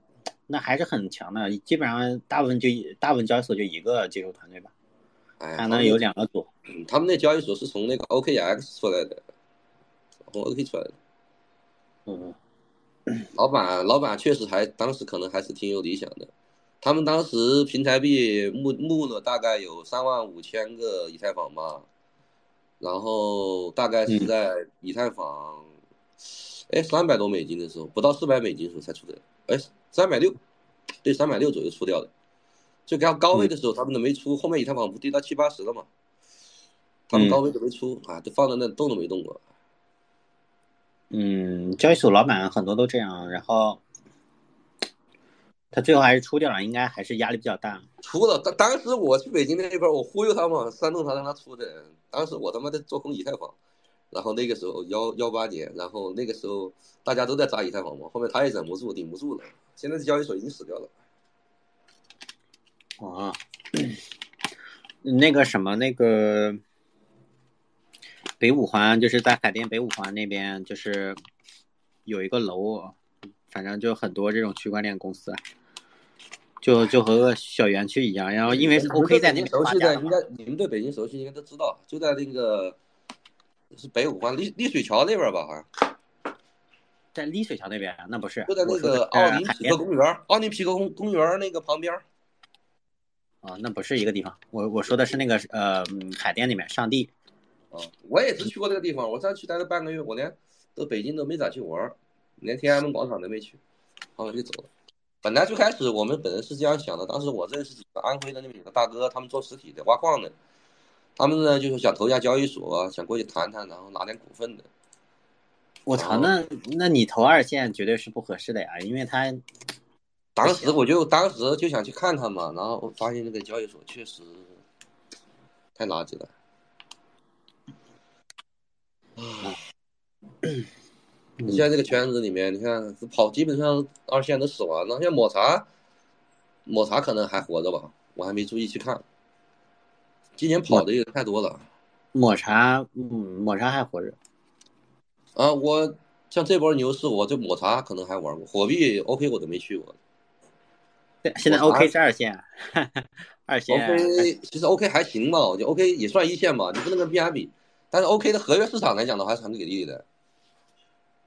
呃，OK 做合约是最早的。OK 的合约合约市场，它的深度还是可以，可以就它来讲的话，比 BI 次一点。但是还是比较不错的。我看那边玩合约的人都在这个，他们做 KOL 的带单的都在那个 OK 玩。嗯，OK 的返佣，其实返佣没多少钱。你如果真的，如果真做合约社区的话，返佣真没多少钱，我觉得。除非你如果你是做合约的话，可能有，可能反应要高一点。你做现货的话，基本上没啥搞头，反正。现在其实大家都是死了不动，然后躺躺平那种状态。哎，这个东西呢，就是你当成一份工作吧。你就是好的时候来讲的话呢，有一点儿；不好的时候来讲的话，你维持这样就行了，打发时间嘛。嗯，你是上班一样。你的 U，你的 U 有没有涨很多？U U 这段时间不是在跌吗？U 在啊，对，前段时间现在去现在到六块六块八了嘛。你 U 有没有出一些？在七块多的时候你有没有出？我没出，我是去年的。去年的五月九号，全部全部在比特币，就是当时六万多的时候，全部就是套现了。我套现了大概两个多月左右才才套现完，然后今年的七月份左右开始入金的。那你入金的时候价格还挺高的吧？入金的时候，那个时候 U 的价格是六点七左右吧，那个时候。哦那还行，还行还行。我前段时间也入过呀，我前段时间七点，哎，七点一、七点二我都入过，我觉得不在乎了，这个炒币嘛，我觉得无所无所谓的。你那个你那啥，你你套现的时机也比较好，因为今年三月份以后不是呃断卡行动嘛，然后出金很难。我哎呦，你我别提了，我跟你讲，我去年 我去年的，哎，去年十二月份左右，我又套现最后一笔，然后今年不也出事儿了吗？今年八月份又找到我了，这过了八个月了，八九个月了，又找我事儿了，到现在我的事儿还没解决呢，充了多少钱？充了两千多万，我操！封你两千多万。啊，我最近找人把慢慢在外面往外套，套了转转了点出来了。那你比我，我就两百多万吧。他妈的，他这个有点恶心，你知道吗？我想的就是说，以前咱们认为就是说，比如说你三天或者一个星期就没事儿了，然后突然那天给我一动，我操！我一看，最主要的话，当时当时那笔单子是四百万左右的单子，然后给我动了，动了之后，我想咋解释啊？我操，这个东西咋解释？四百万咋解释？我操，没法解释。后面后面跟那个跟那个，我是贵阳那边给我冻掉的，冻掉了之后，然后先跟那个警察沟通嘛，警察沟通来讲的话，他说你要出具相关的一些这个，呃，你跟就是上家，哇，他不是通的我的上家，是我上家的上家，那边好像是因为这个税务的问题，单级黑，哎，然后其实跟我没有太大关系的，我只要证明我的钱是是是这个正常生意上往来就可以，但你肯定不能说是买币的嘛。然后后面我们可以说是可以说是买币的呀。不能说你这么买币的话，你后面你要是人家揪你的话，你把中间的 OTC 也卖了吗？我操！你你不是在平不是在呃币安上出的吗？不是我们不是我们是在那个哪私底下交那个那个交易的。嗯，但是那什么个人交易是合法的呀，就是嗯，他那个呃二零年有一个什么就是史部委发布的那个，他说的是禁止的非法行动是那种不是，不是也不行，他是这样的，当时不是二零二一年的五月份下了个文件吗？好像是，就是说要打击这个提供这个 OTC 服务的嘛。嗯那他们你要是你这么说，你要是买币卖币的还走场外，那你这个 OTC 的人，就风险就很大了。啊 OTC 的人风险是挺大，确实。做 OTC 现在做 OTC 来讲风险非常非常大。这个这个东西，你虽然说感觉他挣了点钱，但是这个东西他妈稍不注意是真，在国内来讲的话，没点关系还真不行。嗯，而且关，而且你不知道是哪个地方，天南海北的，你有关，你这边有关系，那边不一定有关系啊。所以说，我觉得他妈的，我觉得把这个钱放到币里面，比放在银行卡里安全。以前我觉得放银行卡里安全。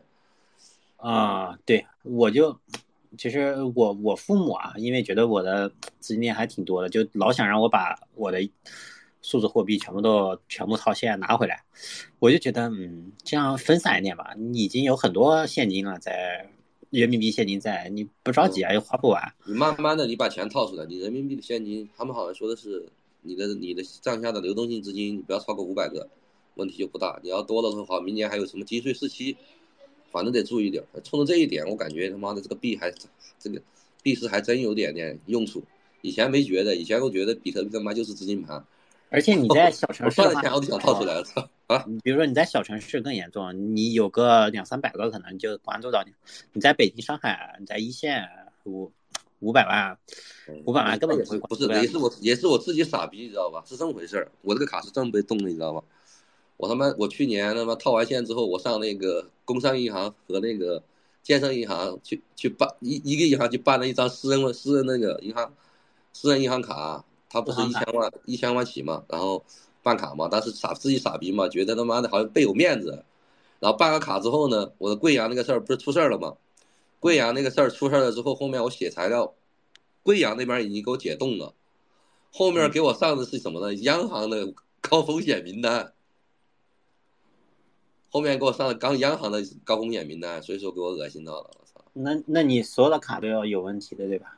对，所以说把我名下所有的这个钱全动了嘛，然后现在他妈的，以前我去银行的时候，都是人家银行行长过来找我，我操，出来我经理之类的，直接我拎着小黑屋办，呃，小屋子然后办事儿。现在我他妈去银行之后，我他妈得求人人家啊，看能不能给我转出来一点儿，是这样的，我操你妈！真他妈讽刺！我操，慢慢的我都把钱全他妈转走。可以考虑去日本或者去新加坡啊。不是日本、新加坡，先把钱转出来，放就麻换成 U 放的那个也可以。啊，我的我的 U 还赚了挺多，我 U 六块六块三到六块七买的，然后然后七块多卖了很多。没，我没有我没有去倒腾那个东西，就我就是炒币，没炒没倒腾那个那个 U 那个问题。那你应该就是说对那个 OTC 的东西来讲的话，应该是有点点那个啥。嗯，其实也没有，我就是赚的 U 多。我就是因为我后来就是自己专门做量化，然后就把很多钱都买了 U，然后就然后就 OTC 出现问题了。今年三月份以后封了一堆，封了几十万吧，封了后来刚开始封了几十万，后面又封了几百万，两百多。然后你现在你现在更不想出金，然后我就不出了，然后我然后那会儿价格也不高，然后反正他妈的也出不去，后来我就不出了。嗯，然后后来就拿着，结果就涨了很多，就特运气很好，感觉。哎，我觉得就是不用的钱嘛，就放在交易所那边，搞成 U 就挺好的，真不折腾了，真的。对，其实其实放在交易所也还行，你放在币安还还行吧？币安有五十安前段时间那个也大家不是也恐慌嘛？其实咋说呢，这个东西。嗯，你提了吗？啊，我没提呢，我没提呢，就是币安这块儿，我当时看。币安那个十二月零十月十二月六号左右来讲的话，我看他都在自己在市场测流动性呢，在搞那个准备金嘛。你要说担不担心，肯定有点担心了，但是没咋整。因为我本身来讲在二级上说做交易，因为市场波动比较大的时候，可能要卖，你要提到钱包去，也不太方便啊，方方便操作。其实其实我也没有操作啊，我币安也有挺多钱。躺平了，躺平。我也没操作。来，我因为因为因为我感觉很多年前就这样。我在 OK 上，其实货币上，Gate 上都有挺多钱的。然后，呃，反正其实换个角度来看的话呢，我我在我在 Gate 上放的钱放了十放了差不多有十几年。呃，有没有十年？没有没有，一六年 Gate 上 Gate 上注一六年注册账号里面放的钱一直放着，已经拿了这么久了。然后中中呃中间有很多时候就是。就说哎呀，get 要跑路啊，get 不是现在其实其实他他说那个东西你虚不虚？你肯定也虚，其实风险真的蛮大的。我也虚，呃，我也虚。中币中中币都跑了吗？我靠，确实危险。哎，中币其实搞挺大，赚挺多，不知道。哎，他哎太过分。就是我我之前不是在北京认识一个交易所嘛？那个这不是有朋友嘛？他们那个交易所，然后。垮了之后，他就去中币了。去中币之后，中币又垮了，然后又去卖，现在去卖个莱特币矿机去了。我操！哎呦，这叫金融界黑寡妇，去哪倒哪？我操！去哪儿？去哪儿哪倒？去哪拉倒？哎，去去哪去哪倒？哎，我操！笑死我了。嗯，你主要现在我觉得未来他妈的，我感觉也会走下坡路的。我觉得这个盛极必衰嘛，我觉得这个行业来讲的话，做的这么大了，它已经做到极限了。对，应该是，嗯，应该是。但是你现在在在这个市场里面做交易，目前这个样子，你不选择币安和 OK，你选择哪个？你去 Coinbase，人家又不搭理你啊，没办法。呃，Coinbase，Coinbase 我也有账号，Coinbase 那啥，Coinbase 不是它有这个你知道 Coinbase 现在有什么好处吗？Coinbase 它那个。嗯，Coinbase 和国内这些它很不互通，然后不是你你你如果有 Coinbase 那块来讲的话，我觉得 Coinbase 那边经常像比特币啊，它都会有一定的一个溢价的。你要是说什么量化搬砖还是可以的。对对对对，没错，做做阿尔法还挺好的，做做 Coinbase 和火币，做。来回做还是挺挺赚钱的，就是火币就火币就赚去了，我操！我火币就别去了，那孙哥孙哥不单是要钱，我操，他要拔根，我操！那你想多了吧？不会的。啊，反正我很长时间没去没没没去火币了。妈，孙哥孙哥每次做直播吹牛逼的时候，别人发个链接我都去看，跟那崔哥一起笑。那孙哥干任何事儿，我他妈都不想掺和。这哥们儿，这哥们儿太他妈有脑子了，拼不过他。森森哥的项目我也没，我也我也都没玩，大部分不玩，不玩不玩。就幺七年左右 玩过那个波产，从那以后再也没有就玩过森哥的东西了，烫手我操。嗯，是。啊，国产国产公链第一，嗯。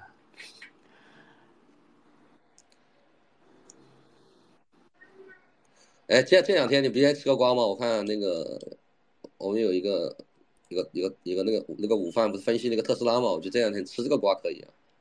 特斯拉这两天不跌的贼多吗？嗯，很多人在关心这个问题，你们怎么看呢？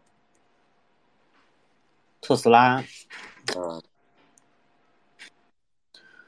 啊，特斯拉它它我跟你说一下，我我先跟你说一下这个事儿吧，我看到的消息吧和朋友的分析嗯吧，他这样的，他是大概来讲，马斯克在这个在这个特斯拉股票大概是在多少？应该是在三百美金的时候，然后质押了一部分的特斯拉股票，然后呢变现去去收购这个推特吧，好像就因为这个事儿之后被空头盯上了，然后一路往下砸，然后呢好像是说要爆这个老马嘛，然后呢。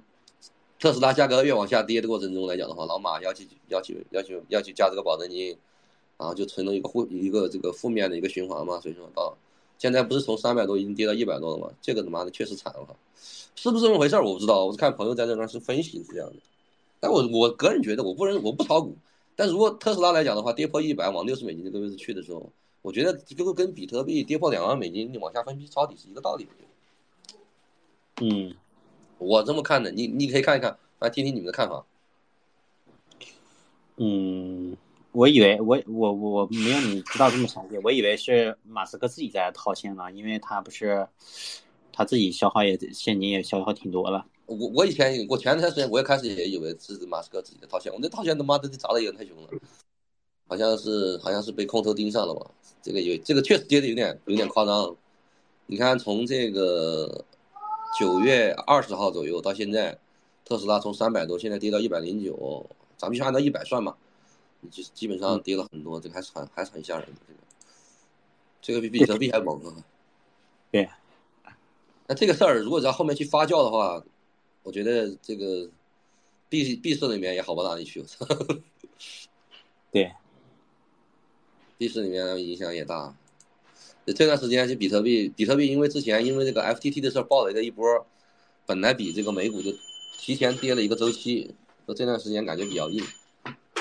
其实大家在这轮牛市里面过了之后，其实大家对这个市场来讲的话，其实还总体来讲的话都比较理性乐观啊，都想去抄底，但是都在等最后一跌。现在是，嗯，其实其实有挺多人手里现金也挺多。大家大部分人来讲，现在手里拿的油都觉得比特币未来会有牛市，但是呢，都想等最后一跌。我看到的他都基本上是这样的。嗯，这样的话应该就跌不下去吧。这样的话，大家都在等着。我我觉得这个地方就关注合约市场，它有没有可能断断崖式下跌的话，你看它这个这个位置，合约市场的持仓空头有没有建仓？如果有建仓的话，就能跌下去；如果没有建仓的话，就够呛。但是我今天看比特币的合约持仓来讲的话，在慢慢往上增，看增速目前来讲不太大。如果增速来讲的话呢，比较快的话呢，有可能就会再砸一波。嗯，现在现在玩合约的已经少很多了吧？现在合约市场是交易所抽了一部分流动性嘛，但是这个基数毕竟在这儿啊。基数来讲的话，毕竟是越来越大了呀，这个。嗯，这个是，嗯，不是，现在还有很多人他没啥事儿，他就他没啥事儿，他就放个几万块钱去炒去了，也没有啥好干的，没有啥好项目，他就去玩我觉合约得。我觉得每一轮这个熊市，就是说深熊的时候，市场都是一样的，缺乏这个流动性。就这个东西，我觉得蛮正常的，就是因为这种感觉要的一种要死要活的才先去检验市场嘛。我觉得横盘来讲的话，阴跌就是只要不出现那种断崖式的下跌的话，其实反而对市场来讲呢是一个比较好的一个调整，我是这么理解的。嗯，你看前段时间那个币安你这个的理解应该是正确的。我我我我我我的心态呢比较好，因为我现在来讲的话呢，我我也是往下跌的话，也只是抄比特币嘛，因为我也是有一大概有一个预期吧，所以说来讲没有那么慌。嗯，你刚才讲的 A 股的话，我觉得就没球没啥玩脱了。操 我是我比特里面嗯，钱比较多嘛，然后我就觉得是不是你往 A 股配置一点？A 股我就觉得一点破三千点就买点指数，买那个上证那个上证那个指数 ETF，买完之后呢往上反弹一点买一买，你比在你比我觉得比买那个你们买那个银行股吃分红强吧？我觉得。那肯定，那肯定是，那肯定一下，我我刚我看一下那个那个那个那个银行股怎么样？我看一下啊，我看一下那个工农建交的四大银行的那个票股票怎么样？我看一下。哎，我记得之前有收藏的，跑哪去了？嗯，招商是不是分红分红比较多？这个我没没多了解。我我知道之前之前我收藏过的这个这个银行股的。我操，被我删除了吗？我随便看一个吧。工农建交里面应该是工商银行是最大的，是不是？就看工商嘛，我看一下嘛。嗯，工商银行分红也还可以。啊，工商银行。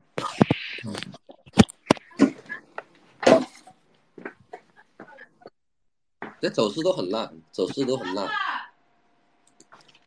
我看我看茅台咋样？好长时间没看茅台了。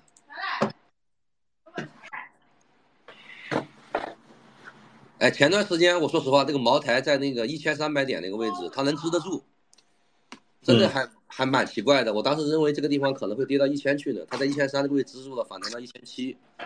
你这个地方它就没有所所谓的一个什么技术层面的一个分析了，就是、就是这个护盘的资金上去，然后干上去的。我当时想茅台能跌到这个一千，我可能搞搞搞搞。你抄茅台了吗？没有，我没有没玩了，我我钱不被锁在银行卡了吗？被冻了吗？搞不了啊！我看看那个比亚迪了，比亚迪，比亚迪这个也这个也挺惨的，我操，这个结构也不看好，我靠，这种宁德时代，我一般就看这几个这几个大的热度最高的，都不咋样，反正。嗯，那你上上次看一个一个一个一个姐姐分析明年 A 股要有牛市嘛，哦，给我一顿分析，我他妈差点又信了，我操！哎，我我也是老看这种财经的，他说 A 股明年肯定是，哎，这个这个咋怎么说呢？这个东西啊，我觉得，呃，宏观层面的话，你还是要看老美的经那个货币周期吧。但如果是如果是老美有牛市的话，咱们未必有牛市，反正是这么认为的。对那倒是，嗯 反正反正 A 股没怎么涨啊，那个哎，明年明年说实话，明年投资的要比今年可能会更难一点，但是跌幅可能不会那么大，因为明年明年很很多地域的战争是吧？俄乌可能还会升级，妈了个逼的，打了一年了，他也不觉得累，是吧？台海啊什么之类的，这乱八七糟的东西真鸡巴烦我。不是很友好啊，所以说所以说你就我觉得你资金大的话，你也就是追求稳定吧，买点银行股吃利息，或者有个百分之五的收益就行。唉，银行股吃利息就算了，还是存银行卡吧，买点油丢了那就行了。回撤个百跌个百分之五到百分之十都不在乎了，这个都无所谓了。像像币安里面也有啊，你那个有百分 U 的话，百分之十的话，应该是也是挺容易。我去年七月份买的理财，买了一年半，买的理财，买完之后呢，然后今年的九月份看还行，从十月份开始到现在，两个月左右的时间，娘的给老子跌完了，我操！哎，我我我我也是，我也是银行买了好多我他。妈这两天这两个月怎么了？银行的理财里面就那那跌幅，我操，那都是百分之二十、百分之二十左右的跌，那一有的时候一个星期，我操，哪有这种跌法？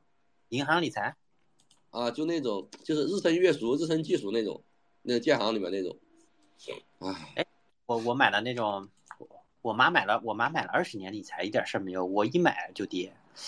他买的他买的可能是银行里面那种保本型的那种的，嗯，那个那个要稳一点，那个要稳一点，或者存大额订单嘛。但我们想着我们的钱就是随时可随时要用要取出来嘛，所以就买那种短期一点的。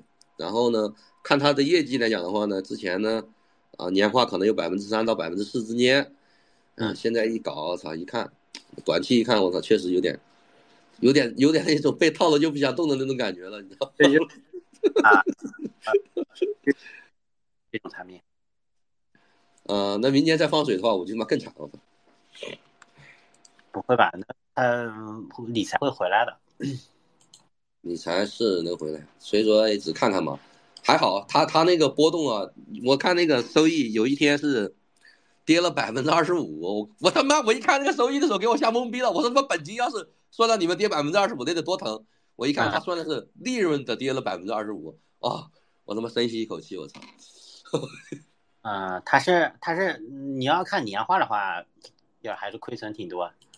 对，年化的话亏损很多，本来最开始有百分之三点五到百分之四，现在就已经拉到百分之二左右了。现在这现在这段时间还在跌呢，不知道还不知道什么时候能让它反弹。这就说这就说明一点，国内的这个这个这个这个经济啊，嗯，数据上是乐观的，但实际上大家确实都不投资了，真不投资了。嗯，有没有想买点房产啊？房子够住就行了，咱还炒房吗？嗯、我我想的是，我想去东京买点买点房，然后收租吧。东京不是可以买买地皮吗？买地皮自己建。东京啊，大哥，东京那是寸土寸金的地方，东京啊。东京房价不贵啊，但是东京房价不贵吗？我看他们发朋友圈，去住一晚酒一晚酒店都要八千到一万，我操！他那个租售比很高啊，东京他他而他是那个什么呃，你买买买店，然后他卖的也不贵，买一次那种自己我觉得，我觉得投日本那些地方都算了吧，我操，妈的，感觉我我对日本这个国家有敌视有仇视的。啊，哎，我他妈宁愿去还还，要是哪天朝鲜放开了，去朝鲜炒房，我也他妈不去日本。日本的话就对，他那个，不过日本也要走下坡路啊。日本今年也最近也挺惨的，今他不是他的汽车行业被干干废了吗？然后哎现在进出口能力啊，日本日本是这样，你说日本走下坡路吧，但是我在币圈里面认识很多大佬，他们这最近几年还蹭蹭的往日本去移民，这个我都搞不懂。嗯，马云不是也在日本吗？马云，我马云马云，哎，马云不是去欧洲弄和刘强东吗？马云在日本呢，其实我觉得有条件移民，我觉得去澳大利亚这种好地方好一点，加拿大这地方好一点。我操，我觉得澳洲可能不错，那逼地方离得远哦。不是你你不是你要考虑一个问题，就是你不是搞这个的吗？去去那些地方，你搞数字货币不太方便啊。不是去数字货币发达一点，比如香港啊，不是，咱只是说投机交易，我们又不搞什么项目，又不是行业从业者，又不需要他们经常开个线下聚会啊、开会的这种，我们只是做交易而已啊。那倒是，嗯，在哪在哪不是草呢？是不是？那倒是。哎，我最近也没什么想法，哎，最近过好年就可以了，家里面有老人的，然后回去都盯着点看着点儿。我操，这两天这个确实这个国内这个气氛有点不对了。嗯，对，对不多陪陪，好好过个年吧，过完年再说。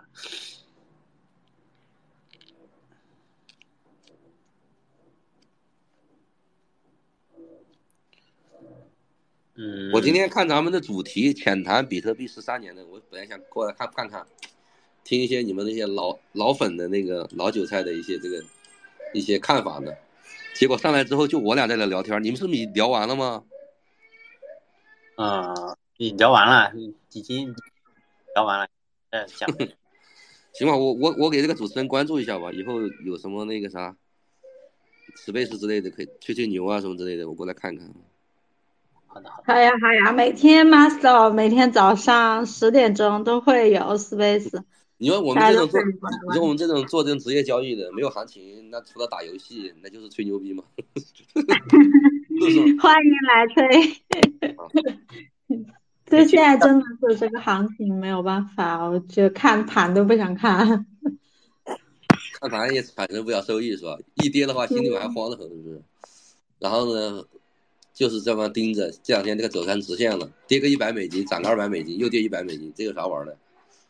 对啊，所以就不想看盘，也不想看。我觉得现在 NFT 市场也是冷的，真的都凉凉，感觉都凉凉。九幺幺来了，九幺幺上来说两句来，九幺幺，这个 Space 里面有那你吹牛逼就就不能让了，那我把它包上来。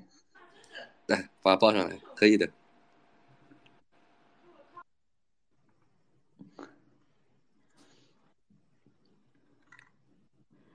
现在讲讲啥也不好，也也不好讲，也没什么可讲的，大家聊一聊也挺好。嗯对，平常没啥事，现在我差不多一天工作半半个小时吧，剩下时间都在都在闲着，很无聊。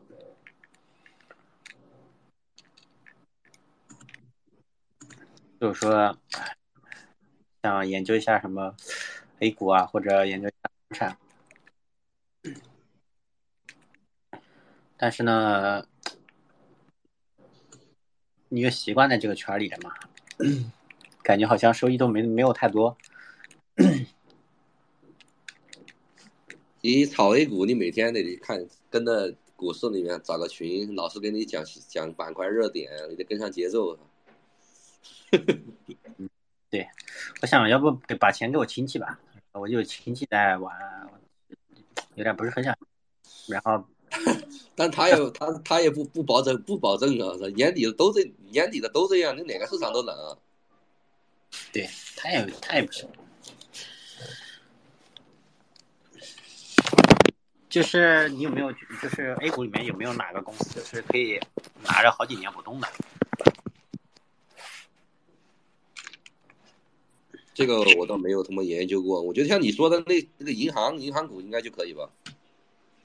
对，对，就是你可以吃利息嘛，然后大盘涨了很多，它也会跟着稍微涨一点点，然后稍微带有这种稳定点的感觉吧。然后你也懒懒，你也省你比你比较省精力，不用每天去看。哎呀，不研究股票，我跟你讲，兄弟，还是那句话，买上证指数破三千点，你看好的话，你觉得这是国运线，你就买一点就对了，然后反弹一波就走就行了，这就是简单的操作。对的，对的。这样如果要是这种操作的话，一年赚个二三十吧，没问题，应该。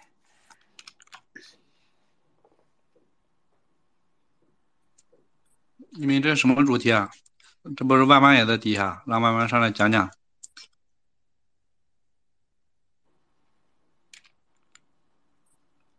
嗯，今天是老韭菜，老韭菜回忆的回忆局，可以说说自己的，说说你在这个 B 圈的故事。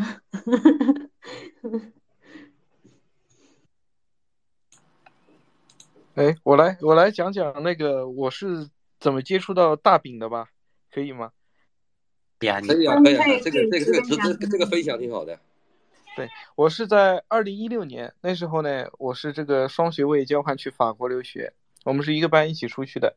然后我们班有一个同学呢，他很邪，他非常他到了这个欧洲以后，他非常喜欢看那个就是阿尔法贝啊什么这种暗网，他有这个卖这个呃卖这个摇头丸呢，呃那个很便宜，我还他还带着我看过，是一美金一颗，我记得一把 AK 是五五百美金，然后还送子弹。呃，但是运费另出，那个是这个 shipment worldwide，它它的意思就是这种黑货啊，你全世界它都可以运到，但是那个可能有些地方运费就比较贵啊。然后他那上就是用这个比特币去购买的，然后我就问他说，那怎么买比特币呢？然后他说，呃，那边有个渠道，就是说这个暗网呢，它有一个渠道，呃，它做假的这个呃这个贸易订单号，你比如说去购买。香港的一批呃贸易的物资，然后呃你就把钱打过去，然后人家其实这是个假的呀，然后也不查库，反正呃人家也不知道你是假的，然后别人的你把这个钱打过去以后，他就自动把这个比特币就打到你的这个钱包里了，然后我是这个我是第一次，那时候比特币还非常便宜的，那我是第一次才遇到，就是接触到比特币是因为这个事情。这个说实话，丝绸之路这种确实对比特币的推广还是有有帮助啊。嗯，那时候一千多美元吧，是不是？对对对，应该是八千港币吧，这个呃差不多就是一千多美元。嗯，我也差不多就是那那时候。嗯，那那次是那个时候好像是就是，呃，国家国家好像允许比特币交易，然后没多久又不允许了，然后。跟那波暴涨也有关系。我当时也是去英国交换去了，嗯，当时也有同学是，就是有的时候你看那个眼睛就是蓝的，啊，屋里面有烟。哎，其实你要做一个传统的一个人的话呢，别人给你介绍比特币，你对这个东西啊真的不感兴趣，真的。就我最开始接接触比特币的时候，我就知道，像你刚才那兄弟那个讲的，他是那个暗暗网上有应用嘛。我第一次接触到这个东西呢，是我媳妇儿，那个时候我们还没结婚嘛，刚认识。他们老板是做那个传销盘子的，玩那个三 M 的嘛。然后当时给美国一个客户转账的时候，我看到这个东西，我就知道，我操，比特币这个东西原来可以这个跨境支付。我当时是被这个这个功能给吸引，开始关注的。像他刚才是个暗网那个，其实都是一样啊，都是一个比较这个巧合的东西才开始关注的。但是你要是一个老老老老实实的人，接受这个传统教育，在国内，你很难接触到比特，很难这个接受比特币这个东西的。对，没错。对呀，那个国外的反而多一点。呃，前段时间应该是去年年底了，我给我这个我刚搬家了，然后给我装那个网络的。一个黑人，然后他就跟我说，他是一个旧金山人，我住在加拿大嘛，然后他是结了婚来的加拿大人，他老婆加拿大人，然后他就跟我说，说他叔叔当时在比特币只有十几块美金的时候，当时买了一大批，然后，呃，那个后来他叔叔就意外死亡了，除了他那个大饼涨上来了以后，就给三个孩子每人买了一套这个这个旧金山的这个别墅。然后后来钱剩下的比特币就一直存在自己那边，后来过了那个，就是过了过了过过了这个几年以后，他就这个可能过了一两年就意外死亡了，就疾病死的，就死的很快，然后没抢救过来应该是，后来这些比特币我估计就趴在链上就再也没有动过了。哦，我想他这个年纪，他三十几岁，他叔叔恐怕得要五六十了吧？这样的人在国外，他竟然能很早的十几块钱接触到比特币。那这个可能是他思想比较开明吧，或者说，在国外人他接受度比较广，确实在国内当时是非常小众的。对他这个思想算非常这个非常开放的，这国内的现在很多人年轻人应该讲他都不理解这个东西，而且这么高的位置，说实话，你要让我前几年没来玩比特币，你看现在要让我接盘，我也不愿意，太高了。你你那个什么有点有点沉没成本的时候，你这当时一千块钱都没买，对吧？现在一一万一万多美金不买。哎，这个就是一样的。你看现在来玩比特币的人，大家都是带着这个比特币的概念和幌子来的，都是去玩山寨币，以比特币为为标杆然后呢，其他的发币方也是一样的，比特币涨了多少多少万倍，然后呢给大家画大饼，对不对？其实你发现没有，这个市场的标杆它只需要一个嘛，共识只需要一个就够了。大家去玩山寨币去梭哈，然后结果都亏得一塌糊涂。你真正玩比特币的人，他没几个亏钱，都是这个幻想导致了这个亏亏损的比较多。对，我大概在幺七年的时候，我也是这种想法。当幺七年之后九四之后，不是刚才讲过被清退了吗？只剩几万块钱嘛，当时大概能买起两两个比特币的左右。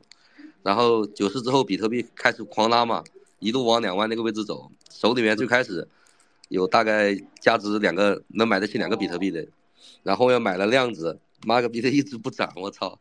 你说去追呢，不敢追；不追呢，比特币一直涨。后面最后账户里面只剩下零点五个比特币，我操了！后还好，后面山寨有行情，然后慢慢的、慢慢的把这个钱就是说收益倍数给拉起来了。对不对？这些交易节奏啊，所以说一直跟大家讲的话，你熊市来讲的话，你市场山寨的资金都是从这个比特币这种行情拉起来之后溢流出来的，这交易节奏一定很重要。从那以后，我我不是那个 I I C O B 也把我坑过嘛，坑过之后我再也对任何币不产生信仰了，就做交易节奏，把交易节奏做好的话，其实后面想亏钱的话就稍微要难一些了。现在大家也是一样，都在幻想这个百倍币、千倍币。你让他买比特币、以太坊，他因为钱少，他是不会买的。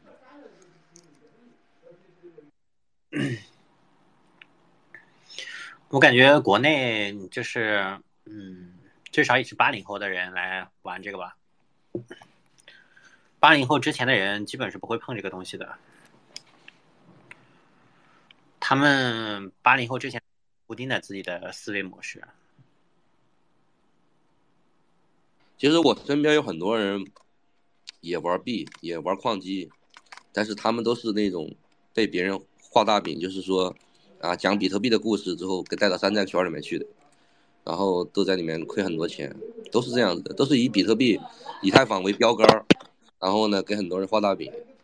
我记得给我印象最深的就是买那个 IPFS 矿机的那个东西，真的是，都都地推到你身边那种感觉，你知道吗？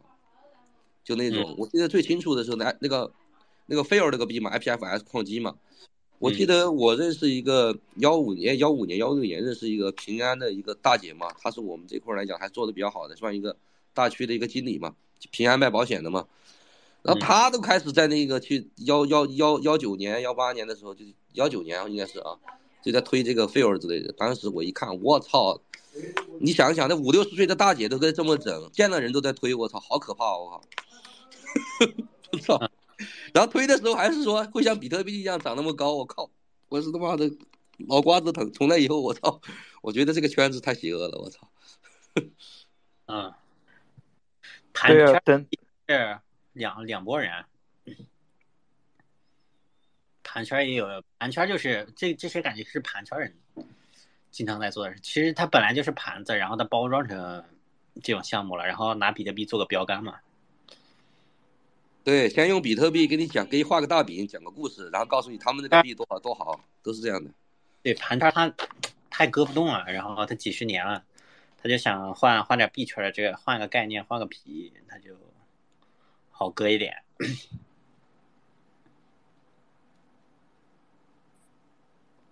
对，而且像那种上了年纪的人，等他们知道了，等他们开始疯狂的时候，那基本上那就是快要崩了。那时候不是韩寒他说过嘛？他说零几年的时候大家都在炒基金，等他奶奶跟他说要买基金的时候，他就觉得应该是离死不远了。然后后来果然就不出两个月，呃，就出问题了嘛。这个我我那个叫什么那个费用那个币，我在温哥华这里的那个澡堂大叔他都买了的，一百多现在跌到几块钱，我靠。对。这这这是一个比较成功的一个营销案例的，真的。我我同学很多同学他以前都不玩币的，他见了我都给我推销。我有个大学同学，他在重庆那边上班，在体育场上班，他就跟我讲，他去年八月份跟我讲说这个 fail，然后然后几月几月份有利好，然后要涨了多少几千几千，然后跟我说我操了，我说你他妈的你都没玩过币，你你对这东西这么了解，说的贼自信，你知道吗？我我跟我同学好几年没见了，也是在另外一个同学的婚礼上。见面之后，他就给我推，那个时候我玩币已经玩了好几年了嘛，我幺七年就玩嘛，他是幺九年左右开始玩的，然后就跟我讲，我操，给我讲的差点给我搞服了，我靠，差点把你洗脑了。对他讲，我只能点头，我操，我也不能否定啊，或者。哎呀，各位，我来了听了有个十几二十分钟，今天这主题是啥？今天这是几点开的？主题是讲故事还是说？怎么样？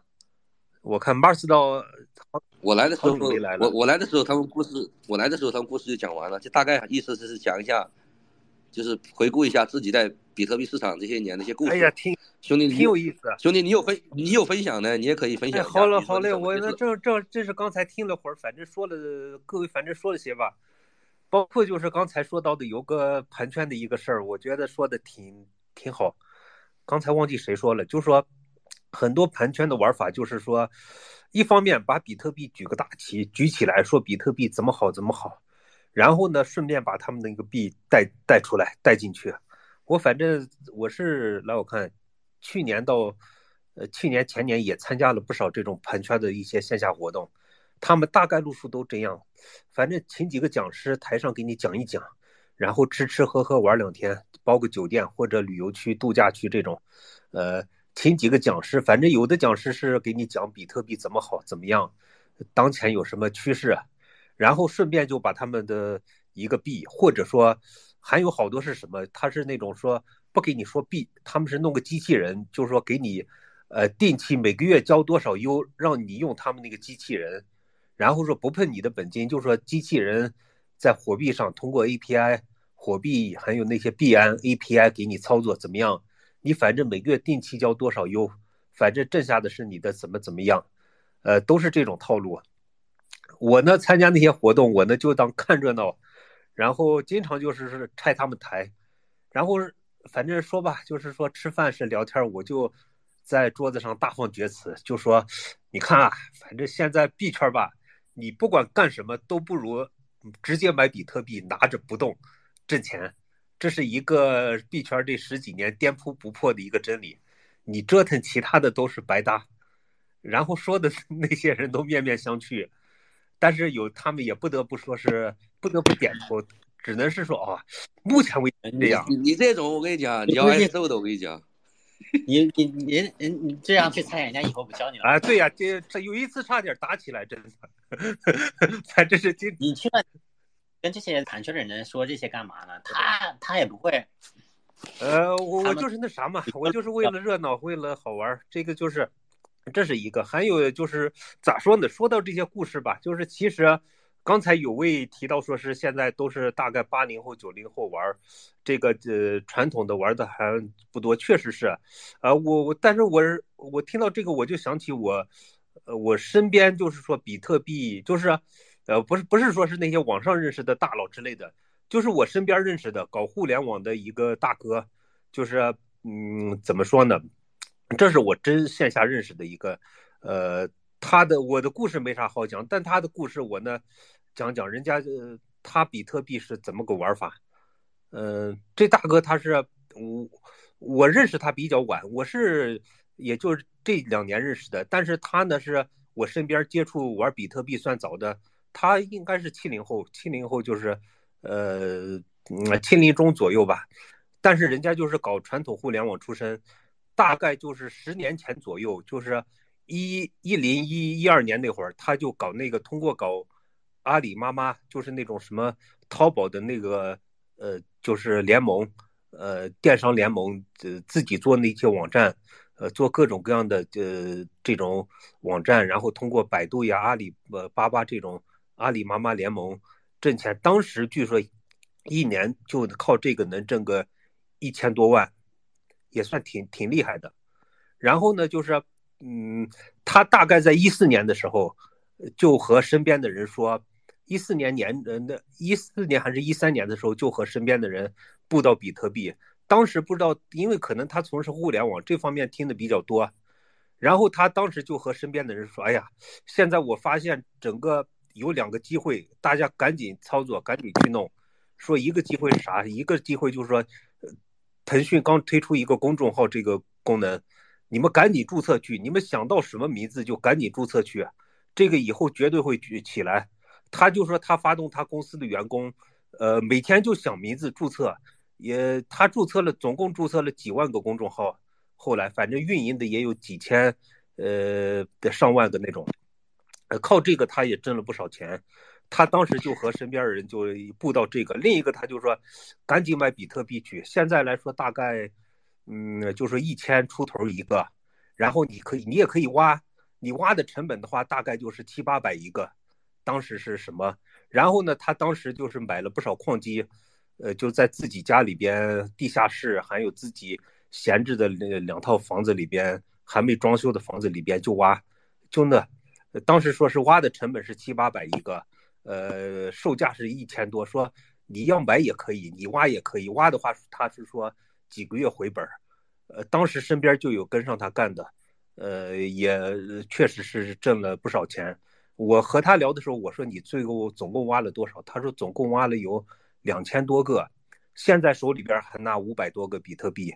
后来呢，他因为运营公司，他不是搞那个公众号，还有搞抖音，搞这些什么自媒体，一边也卖，一边用钱是也卖，呃，反正是卖了一千多个，手里边呃，现在还有五百多个。这是我身边亲自认识的，就是说搞这个搞比特币，搞这些最厉害的一个，人家确实是挺成功的。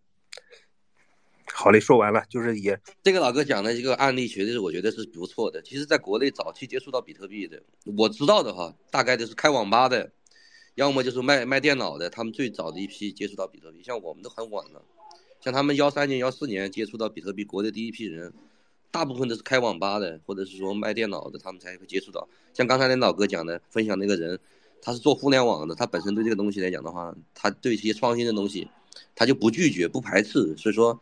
他活该挣这个钱，我觉得 真的是。呃，对的，反正是我呢，我来我看，我大概一个，呃，这没有来我看，我最近见他是今年六月份的时候，当时那个跑鞋五六月份的时候跑鞋还挺火，我不当时不是玩跑鞋，我还推荐他，呃，让他入了些跑鞋，呃，挺有意思。呃，人家虽然呃咋说呢，呃，接触这些新事物能力挺强的。包括人家，其实你想，人家十年前就靠搞传统互联网的那个阿里妈妈的那个，呃，就是说电商的一个联盟，一年就能入个一千多万。那你想，呃，这方面人家肯定是也算一个互联网老兵，技术呀，各方面运营什么的都很懂。哎，那个还有一个就是那种技术控啊，那个 Tomorrow 大哥，这个我知道一个。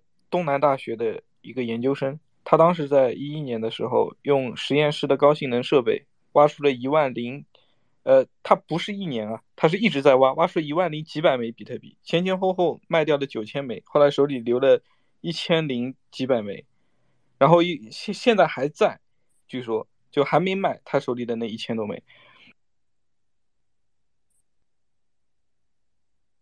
这个也牛逼啊！我操，他自己自己用用啥？他是他是用的是公司的电脑是吧？挖的是吧？他用的是学校的那个，就大学的那个实验室的这个 电脑，还有不？他那个电费，他那个应该是早期的，早期的电脑能挖出来，现在都挖不出来了。以前早期的电脑对对对对对，他就是在十一年前呢开始挖的。他说，但那个时候他估计也不知道比特币后面会这么值钱了。对他，他卖出的那九千枚都是价格不高的，卖出去就是等他研究生毕业之前，大大部分都已经卖出去了，剩下一千枚就留手里。哎，其实这些故事呢，我觉得都是还很有一些借鉴意义啊。但是如果是说，就比如说像那老哥刚才分享的，一个大学的大学的一个技术性呃一个呃老师，利用实验室挖矿，他如果是挖了一一万枚比特币，他都不卖九千个的话，我觉得比特币也可能会涨不到今天这么高。最主要还是要让资本给运作的，让资本抓住的，这个才是关键。如果我们普通人手里面都能拿到几万个比特币、几千个比特币，一直拿到现在，那比特币真的涨不到这么高。这个我觉得应大家应该应该就是说坦然的去接受这个现实。大家现在手里面的能买起的比特币来讲并不多。如果咱们咱们现在直播间里面啊，Space 里面的人人手都有几百个或几千个，那比特币真的涨不到这么高，真的。啊，对，是的，是的。呃，还有我刚才提到这哥们儿，他搞了一个，就是，嗯，他当时不是给人发了两个财富密码，都发的是，绝对是那个目目光真的是太敏锐了。一个就是比特币，另外一个就是他说的公众号。当时是腾讯，好像是一二年年底，就是一二年的十二月、十一月份推出的公众号这个功能，他大概就是个一三年那会儿。他就敏锐的发现，这当时是一三年年中的时候，敏锐发现说这个绝对会起来，绝对是一个，嗯，就是说要爆炸的一个功能。他当时就说，呃，和周边就说你们赶紧去注册，说现在一个人不限量的注册，后来是限五十个注册，现在好像一个身份证限注册五个公众号，呃呃，甚至说公司的话能注册多少个，呃，这东西就是说。当刚开始不限量，他就说他发动他公司的员工还有自己，只要能想到一个名字就赶紧注册，就就不管用不用赶紧注册，反正前后注册了几万个公众号，有运营的，他有些公众号，他甚至刚开始注册了一个，他自己就说最有意思的一个是说违章查询，他就这四个字他注册下来，然后这个号非常牛逼，就是说这四个号啥都没干，一晚上就来了几十万个关注，就这样，呃，反正类似的吧，不不不一定是这个，反正与那个交通呃相关的一个呃名字，呃还有些有些公众号，它那些名各各种地方的地域的，呃，比如说是什么什么呃老乡呀，什么什么那个什么呃，就是说家乡这种的，前面一个地方加上后几个什么字儿，它基本上把全国好多有地名的注册下的，还有就是说一些行业的注册下的，呃，靠这个就是说他有运营公众号，说当时开了广点广点通的，呃，一个号一天几千几万的那个广点通的量，呃，就是说呃收益啊。还有些直接卖的号，靠这个也挣了不少钱。所以说有些东西，呃，那个敏锐程度吧，还是说，嗯，就是说你得，你你得能敏锐的观观察到或者体他不是敏锐的问题，兄弟，我觉得他这个东西啊是认知上的问题，认知的变啊，现。是的，对认知。他不是敏锐，他当时比如说让让让让你去让你去搞那个注册那个公众号，他觉得能火，他肯定还是有对未来有一定的一个市场来讲的话，大概有一个框架一个逻辑的才会这样去搞，嗯，对的，对吧？或者说他当时去玩比特币去去挖比特币，他肯定还是有一定的原因的，他是看到这个东西在某些方面有一些应用，他才这样去的，这些都是他们的认知的一个变现。这些人呢，只能服，真的是。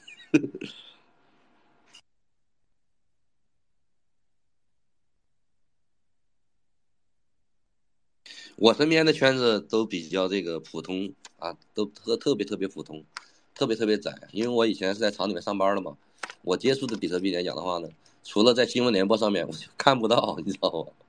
然后新闻联播呢，还一次提醒提醒这个东西是诈骗是传销，然后呢，对这个东西来讲的话呢，就可能有有知道这个东西啊，但从来不会去了解它。我们的是普通人的圈子来讲，就是这个样子的。哎，我看那个什么，我看前面九幺幺在呢，没说啥话就走了。我这这我还等着九幺幺来讲讲他故事呢。还有我看汪汪在呢，汪汪也上来讲讲呗。其他好多在下面瞎聊，包括那个什么前面，呃，那哥们儿我说的，他公众号上比特币挣钱了，但是他他赔钱是赔到哪儿了？他赔在抖音上了。呃，他们确实目光敏锐，就是。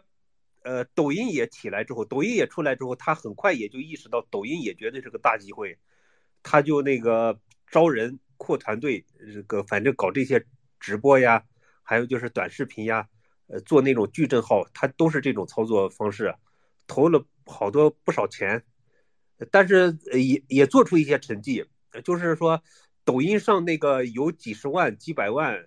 呃，关注的反正是流量有几，反正也也搞了几亿的流量，反正是这些号弄起来不少，但是他没做好一件事是转化没做好，就是说号起来了一些，但是在转化上做的最后弄的是投入产出，感觉没啥意思，这方面感觉自己也不太擅长，就把这个给砍了，因为做抖音把他公众号上挣的钱，还有是比特币挖比特币，呃，就是说那那。总共原来两千多个比特币，现在剩五百多个，为啥？就是赔在抖音上，抖音反正是雇人呀，雇一些俊男美女搞直播，弄那些设备，租场地，反正弄得还挺大的，搞这个赔进去了。我觉得做抖音这个东西啊，用钱砸是一方面，那有钱肯定是肯定是没没有没问题的，但是你定位的方向还是很关键。呃，他是啥？他流量做起不少，但是他没可能没摸着那个点儿，反正是转化没做好，最后做的自己也没信心了。呃，反正还有他那个抖音里面也都是限制太其实多。其他人人家有的做起来的不少，人家是吧？只是可能他这东西人吧，总是有自己能力边界的。他可能在公众号上他有感觉，做起来挣了钱了，但是抖音上可能毕竟是另外一个玩法，是视频号呀，是视频呀这种什么的。他这上就没挣钱，而且把挣了的钱都赔进去不少。当然，人家现在来说资产也挺多的，起码比特币，他说他现在剩下的五百个比特币就不动，就就放到那冷钱包里锁保险柜里就不动，以后就永远不动。那都是 那都是冰山一角的。你想想，人家十年前十年前搞什么电商、搞淘宝，一年都挣一千万，你开玩笑呢？对呀、他的这种就是这种这种大哥，你就不能用他用去资产去衡量人家啊，人家那个时候都 都都有这种挺厉害先见之明，。反正是我身边来说认识的，呃，最佩服的一个个老大哥，反正。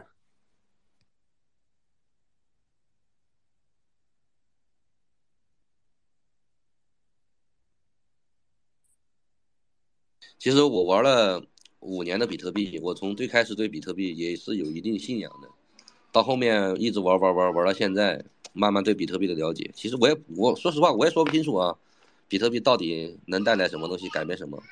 我现在就把比特币当成一个资金游戏，当成资金盘在玩，就是做它的牛熊转换。我也不知道比特币哪一天击鼓传花能传到零，但是我也有这个做好归零的一个心态。说实话，我我对这个市场来讲的话呢，就是说待的时间越长，有的东西就看得越透，也不能说透吧，反而对这个东西没什么信仰的话，就那种感觉。你们很多人可能刚进来来讲的话呢，对这个东西很新鲜，感觉也也信仰的也比较那个啥。我我进来五年了之后呢，其实我个人觉得呢，就是把以前呢从信仰过，啊也给别人推荐过，到现在呢基本上对别人是只口不提，就把它当成一个盘子在那玩。包括我自己做比特币这块的一个资金，也逐年在在减嘛，因为比特币价格越来越高，红利来讲的话越来越低，我也一心就是说去陪着比特币来讲去往归零的路上去的。所以说呢，在这块给大家做个分享来讲的话，大家不管是哪一年进来的，这个市场的价格涨得越来越高，你的投资占比来讲的话要逐渐越越低，因为红利来讲的话呢，可能会越来越少，对吧？咱们不能说比特币能未来一直涨，大家这个风险，大家心里面还是要有个数的，听明白了吗？赚到钱了之后呢，把自己的房产、汽车、老婆孩子的生生活费啊，需要这个养孩子的钱，先搞出来，就不要无限的、无限制的一直在这个市场里面，就是说挣多少，然后一直往里面去充值，一起存比特币，这个东西是错误的。先把自己当下的日子过好，因为对比特币的东西来讲的话，真的不好去定义。反正我是这样子的，五年的一个老韭菜的一个心声啊，就是给大家这样的一个建议吧。因为我们前面讲比特币来讲的话，讲的 formal 有点多，但是呢，不好听的话来讲的话呢，还是要给大家就是说提个醒，好吧？哎，这个信仰就是老韭菜用来割新韭菜的呀。这个熊市里面，老韭菜都跑了，因为老韭菜知道牛市多赚钱，熊市少亏钱嘛。然后新韭新韭菜还苦苦的拿着，是不是？被为被被一些这个信仰所蒙骗啊，跌了百分之九十，还继续拿着，是吧？其实跌到百分之五十的时候就可以跑了呀，然后在更低的时候就可以抄回来，对不对？呃，反正我我是这种感觉，包括盘圈也是，很多他宣扬信仰的，他他他靠什么来这个圈人进来啊？这个做盘的，第一个造富效应，哎，你看比特币、以太坊让这么多人暴富了，是吧？你看那个李笑来和那个宝二爷，为什么他可以站台那么多项目啊？还有人信，站一个就都会有人过来被割，就是因为他有造富效应啊！你看，我们一定要有信仰。你看，我当时我就拿住了比特币，是不是？比特币六千跌到八百，我都没有抛，我还加仓。啊、现在这个项目，但是现在你买不到那么多便宜的比特币了，但是这个币你是可以买的呀，因为它才刚刚起步。你要有信仰，你要有拿，你你要一定能拿住。就是后来你越拿跌得越狠，呃，越拿到后面池子都撤了，是吧？呃，然后你就拿了一堆空气币，然后就被新韭菜就被割的这个呃很惨嘛，就是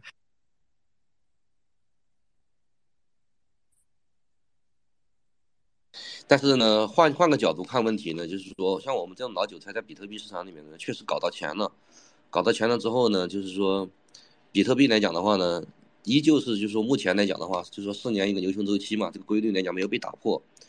就我们来讲的话呢，你要说去年啊逃顶了之后就回来不玩了，或者以后干脆压根就不玩了，这个不现实。就你上了赌桌来讲的话呢，你肯定要吃过亏才会下桌，对吧？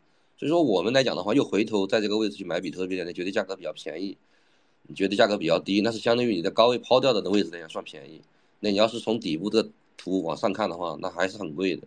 所以说我们回头来讲的话，是再去对市场充满这个幻想，充满这个期待。那是因为我们这个行业里面，我们是吃到肉的，啊，我们对未来来讲的话，希望它还有一个预期，能把这个故事能继续做在做到做得更强，把比特币炒得更高。我们一个作为一个就是说在市场里面吃到红利的人来讲的话呢，他就是这样的一个心态。而对于你们很多新来的人来讲的话，说实话，我现在从来我我从来不推荐，就说身边的人来讲的话呢玩这个比特币，因为你你想着我当时进来玩比特币是比特币的多少钱，现在比特币多贵了，对吧？我这个市场里面挣到钱了，那现在来讲就是给我接盘的，所以说大家呢也是一样，目前的市场来讲的话呢也比较冷，也不要。去诱惑一些外外面的人，就是来进来接这个盘，咱们知道只是说做到自己这一块吧，对吧？做到自己这一块，对吧？别人进来了之后来讲的话，最亏钱赚钱，对吧？那还是看市场给，对吧？咱说了不算，对不对？咱有可能刚好就接到比特币最后这一棒，对吧？咱们挨了这一棒子，咱们可能能接受，那很多人来讲他不能接受，对吧？我们在市场里面去做交易的时候，比特币包括从六万多跌到现在一万五、一万六。我们其实，在市场来讲的话呢，也要去做止损线，不可能以后一直赔到比特币归零嘛，一就一一一一直去追求那个比特币的一个数量嘛，对吧？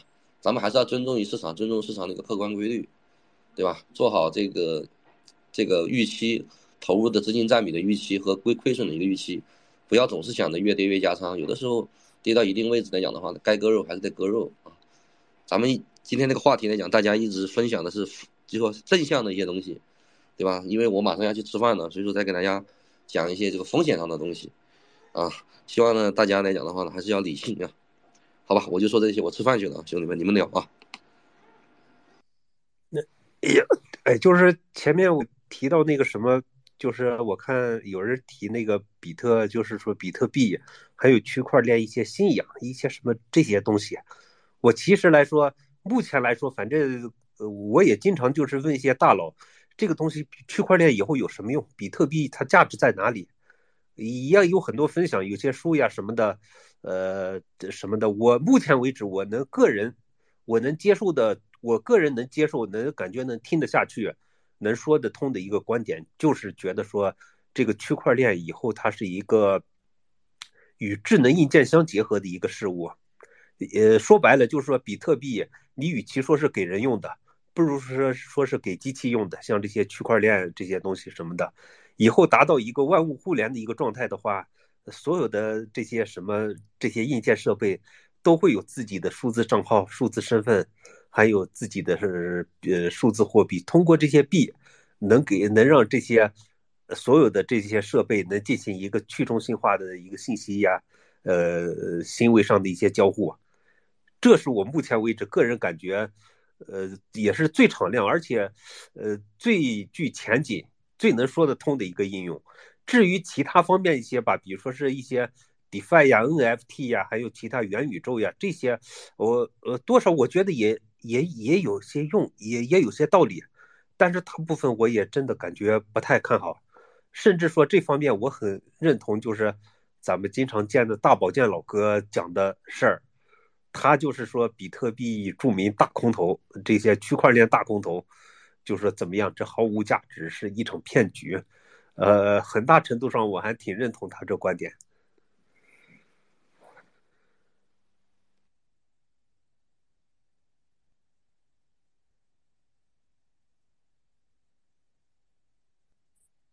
咋没人说？那我继续说。这个包括最近那个什么派币，不是要上火币呢？呃，不知道各位怎么看？我觉得这个这就是孙哥又来作妖了。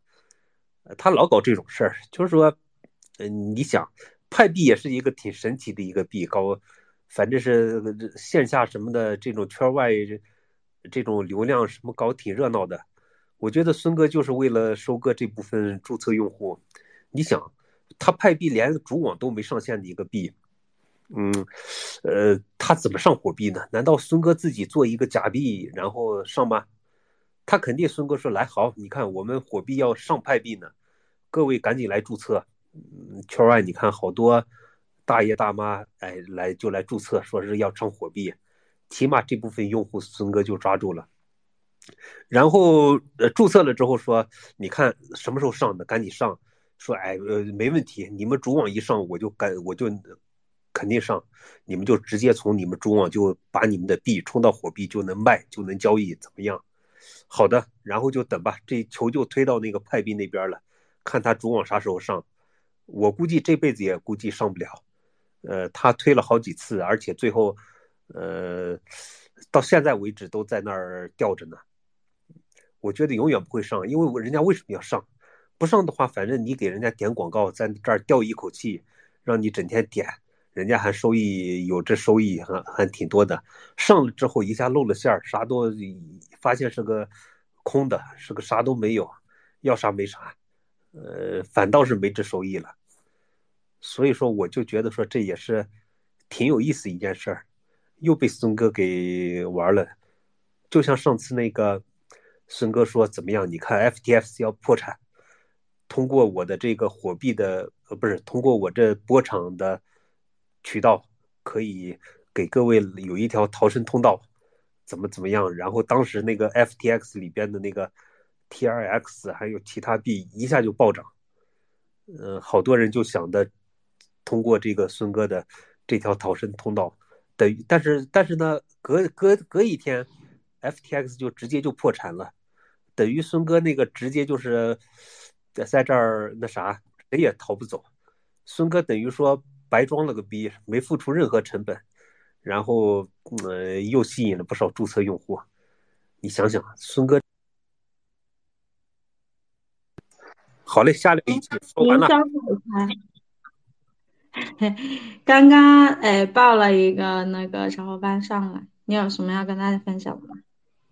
哎，我觉得那个浩林讲这个派币讲的这个还不错啊，有进步。浩林，我觉得这是我听你这么多次发言以来，我靠，你说的啥话呢？这你会不会说？讲的，你听我讲讲的最好的一次，真的真的就是我觉得你有有你先别说，你听我说过几次话，你就说我有进步。我觉得我对对对，还是我那个水平比较低的一次，哎，有进步有进步。我靠，行，那来你说，我看你有什么高论，你你讲讲。没有没有，我就是我就是是是赞美一下你，赞我我我就是想赞美。呃，不用，哎，不是，别说了，就是我觉得你的你你这个认知啊，汪汪来了，汪汪来讲，汪汪讲，汪汪讲。对，我觉得你的认知是有进步啊。继续加油！呃，你你这不服，你不不太不会聊天了，你还是别说了，来让汪汪讲。讲什么呀？我刚才为啥不上来，知道吗？呃，知道，也因为就是肯定是，呃，咋说呢？那这就不咱心知肚明就好了。你现在你上来说。嗯。你怎么怎么聊开派了？这这你多丢份儿啊！聊聊印是吧？印你不要小瞧派啊，派真的我我没有小瞧他，我我我没有小瞧他，我是我就是觉得扯淡。呃，主要是也没啥好聊的，这个东西币圈现在比较冷，正好派好歹有个话题。孙哥不是要上这个派币吗？我当时就我刚才讲的说，孙哥又是白嫖一批用户。我我看你，我我看刚才都聊到特斯拉的股票了，是这样啊，我我给你们说一下特斯拉这个咋回事啊？特斯拉就是呃，马斯克就是用这个抵押了一部分的股票啊，然后买的推就是买推特有一部分是抵押的特斯拉的股票，就是相当于他上杠杆了，就是说如果特斯拉再跌的话。再跌再跌再跌的话，这个他这个 就不能，他有就有可能就是特斯拉就是就是他那个股票的那个那那个那个那个比例就不不够了，所以这个对 Doggy 来说可能会算是个利空，明白吧？哎呀，你厉害，你一下把这几个事儿都串起来了，这个。这确实，我我我发现汪汪，我发现你最近阳康了是吧？啊，对啊，我早就康了，然后一样，我我一样，我我也康了，我也刚阳康。我发现啥？我发现你阳康之后，感觉你说话的声音都和以前不一样了。这个没啥，就是估计还是就是就是就就是这个，反正是最近这个对马斯克来说挺头疼的，这个。他当时这抵押的抵押的比例还还挺大的，这个就特斯拉的话，反正你这个时候你就两件事嘛，你就赌两件事。第一，他到底救不救特斯拉，对吧？他救特斯拉的话怎么救，对吧？第二，他如果不救的话，会发生什么？你就分析这些事儿就行了。这个特斯拉，这这这这昨天跌了百分之十一，这一个月跌了百分之五十出去了，这很恐怖的一件事啊。呃，被人做空了，明显是被人被做空。他这个事儿，你要是串起来说的话，怎么说啊？呃，其实马斯克也是被自己给装逼给遭雷劈了。他那个就是说，咱不要往远说，咱就就从他收购 Twitter 开始说。他收购一直叫喊着收购 Twitter，但当时那个 Twitter 股价不是也比较高，而且孙哥呃不是他还是说装逼要那个什么溢溢价收购什么，后来又说。不收购了，说 Twitter 有这问题那问题，但是呢，人家 Twitter 就讹住了，就说你必须收购，而且你必须按你说的你那个出价收购，要不然就要收拾他。就是说，呃，因为说他涉嫌操纵股价呀什么的，因为他自己不是偷偷的买了不少 Twitter 的那个股票，好像已经自己偷偷的就买了百分之十几，啊呃呃，后来说好像百分之三十几就能控股。就是他收购，意思是说之后一举牌呀什么的，要收购到三十几，怎么样？价格什么？这刚开始装了个逼，本来是自己准备准备压压价什么的这些，但是被人家讹住，说你必须怎么按那个价收购，要不然的话就涉嫌操纵股价呀什么的。因为他之前就被华尔街收拾过，就是因为他当时弄的自己在呃推特上装逼呀什么的，呃，被好像当时还弄的辞了董事长还是什么。特斯拉有过这事儿，呃，只说这次如果说他要是呃弄不好的话，有可能被有可能坐牢，所以最后逼的他只能是质押那个嗯特斯拉，然后说银行贷款，呃质押了特斯拉股票，然后贷款买那个什么呃买 Twitter，花了那么多钱，其实那就不值那么多钱，完全自己活自己被讹住了，等于是。然后呢，就质押了，质押了之后，和其他人就瞅住机会做空他这特斯拉，把他质押进去的股票给借出去，然后做空什么的，跌成这样。呃，反正这是这方面的。另外一个层面，其实也是特斯拉，其实它本身，特斯拉全球经济也面临一个大衰退，整体衰退，不是说中国还是国外。呃，它的那个什么，嗯，还有特斯拉自己产品竞争力。也现在也不咋样了，也没啥竞争力。不是说是电动车里边比它好的也产品也有，它反正没那么突出了。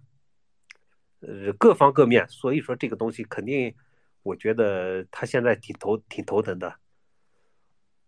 他以为在华尔街和币圈一样，他喊狗狗币呼风唤雨，想怎么喊就怎么喊，没人收拾他。呃，自己想怎么折腾，想怎么割就怎么割。但是在华尔街，你那样喊，人家真有可能让你坐牢，有人收拾你，有人管你，所以说他是被被套了，被讹住了。马斯克的这个杠杆收购，呃，那个叫什么？呃，推特，它其实是很危险的呀，因为你杠杆收购就是这个 leverage buyout，它这个大部分情况下，你这个企业你要收购的企业是有正向现金流的，可以。然后后面慢慢还嘛，本息慢慢还嘛，但是他现在他的钱有很大一部分是在特斯拉股票上，然后这个推特又是天天在亏钱，然后你去这种问银行借的钱去这个收购，然后，呃，你知道的，他要是到后面这个现资金链断裂的话，那还不上这个本息的话，那那后面就不好办。他难道他再去卖特斯拉股票，然后去就不断的在卖特斯拉股票，然后去还银行的这个本息嘛？呃，可能也就这一个办法了。现在这个市场行情来看的话，就先不说这个这个这个这个传统市场这种，就是艾森伯格就之前就是搞那个就是 CRV，就是拿了九千万个 CRV 去狙击 CRV 的那哥们儿被抓了。你这链区块链里边你操纵市场也可能被告被抓的，这刚被抓，就是他之前老是这这这种操作，就是然后买一大堆币，然后在链上做借贷，操纵预言机攻击，操纵币价，这个这个被抓了。这个这个区块链也不是法外之地啊，这个你操纵市场是就有可能被抓的。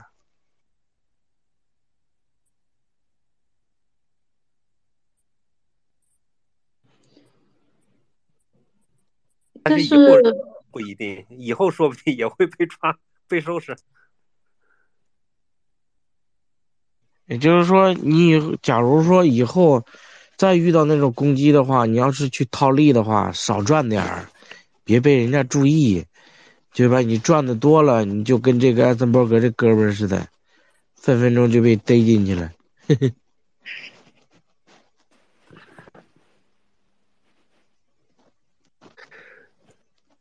还有那个派币，嗯，就是前面不是咱聊到派嘛，我又想起说，嗯，我，呃，曾经，哎，你看下面梦者神游，呃，老哥在呢，呃，他呢就参加过派的好有好好些活动，我呢也他还参加过派的一次，就是说，听他。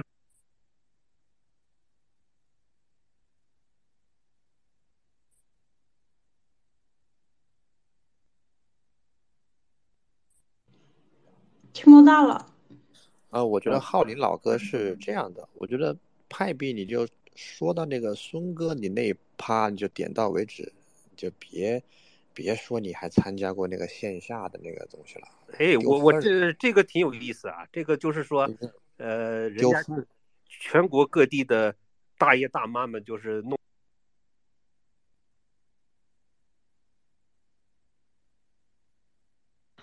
又没声了，又没声了。哎，奇怪呀！我说着说着自己就闭麦了，呃，可能。哎，我我我哎，我给你们哎，我给你们说一个特别好玩的事儿啊，就是属于派里边的一个经经经典骗局啊，就是你经常跟那些玩派的人就是聊的话，他们会告诉你一个特别关键性的信息，就是 KYC，就是说啊，在这他们这个圈子里边。就是如果说很多人会会会会会有这么个观点，就是说，啊，我这个 KYC 了之后，我这个币就都转让了，这么巴拉巴拉的。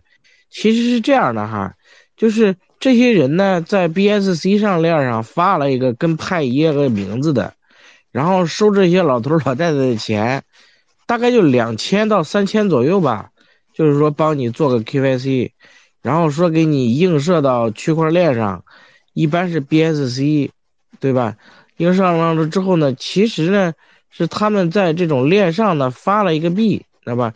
就发了一个这种叫派的，然后告诉那些老头老太太，你看见没？你这个都可以转让了，你这个就是已经上链了，区块链了，然后挣这个 KYC 的钱，挺奇葩的，觉得我觉得。我我靠，还有这这么 这么玩的，太厉太厉害。就是我前面说到的，就是说这个，呃，人家我有一次不是也跟上去参加线下活动，就像我之前说的，我参加盘圈界聚会呀，我故意搞乱，我就和一帮那些年轻小伙小姑娘就说，你看，你看这么多大爷大妈，你就把他们当成你亲爹亲妈，你就想办法看怎么把他们兜里的钱装到你兜里，就相当于你多认了几十个爹妈一样，把他们的养老金。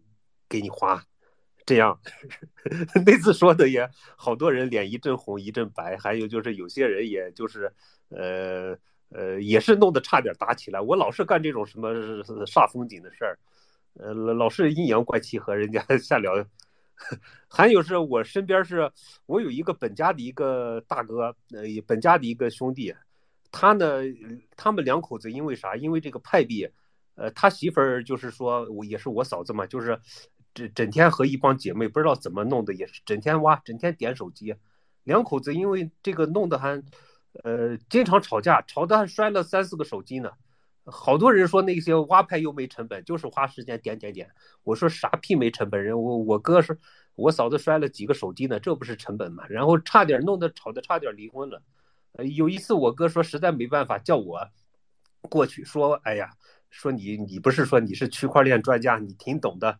你来讲讲，你你给你嫂子讲讲这个，劝她不要挖那个什么狗屁派币了。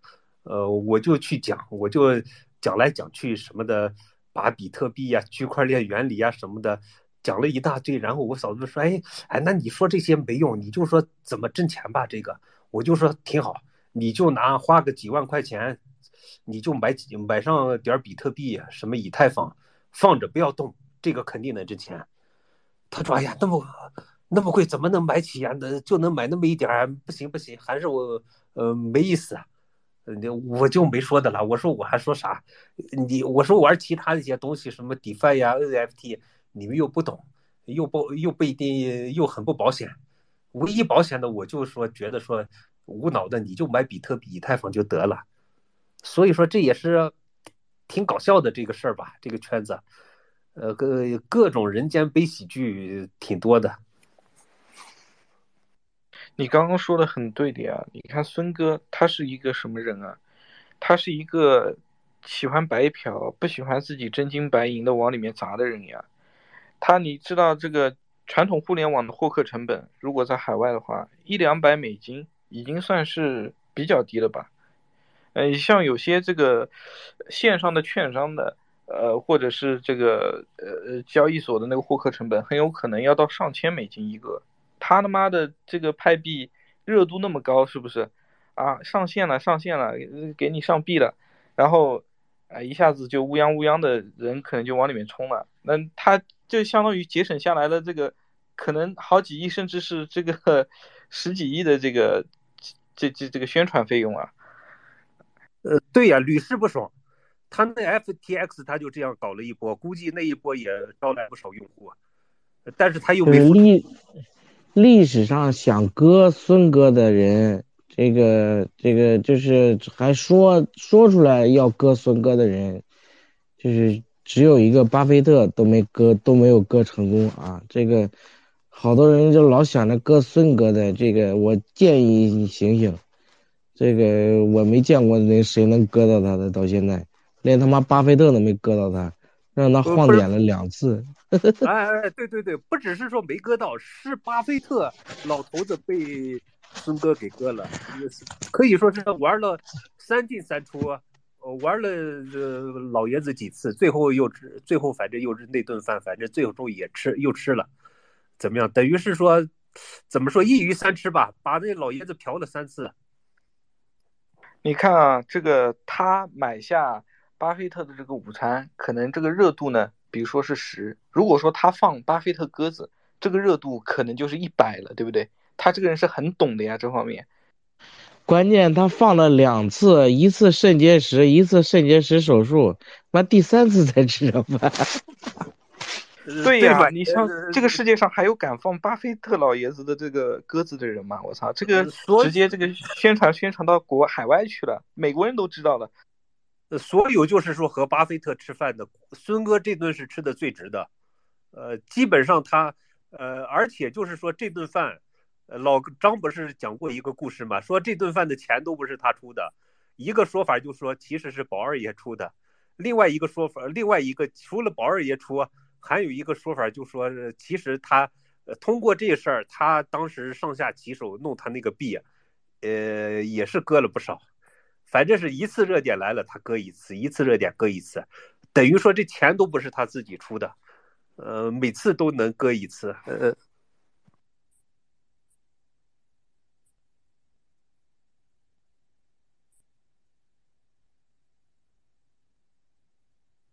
呃，不过他也就是说，目前为止他保持一个比较牛逼的一个胜率，看来他没有栽，但是也极有可能他某一天装逼装的过头了。有可能像这个马斯克一样这样栽一次。马斯克其实在推特上也是收购推特，也是有点装逼装过头，被讹住了。孙哥也极有可能有一有一天被栽，呃，拭目以待吧，拭目以待，看孙哥在哪个事上栽了。这个孙哥跟马斯克最大的区别就在于，孙哥是没有，孙哥的骨头是软的。然后马斯克的骨头是硬的，就这点区别。哎，好吧，这个，呃，孙哥，不过咋说呢？孙哥以前在微博上也是，你看他在微博上搞那些事儿，什么梦想基金什么的，呃，那营销太溜了。刚开始，呃，还还有那句话，你真以为是孙哥买的火币呀、啊，反正那那意思是说，孙哥人家人家也不承认呀，说是自己是火币首席客服，也没说是火币 CEO，呃，什么首席顾问、首席客服，你你你你是说孙哥背后还有人呢？你回头你调查一下当时买火币的那个资本，你就知道他后边大概是哪些人了。肯定不止孙哥一个人的，明白吧？孙哥呃是推到那这这前台个肯定的，，这个肯定是对。孙哥自己都不是不是说直接站到前台，人家自己就说火币的首席客服怎么样，呃，又一又没说自己是火币的 CEO、董事长之类的。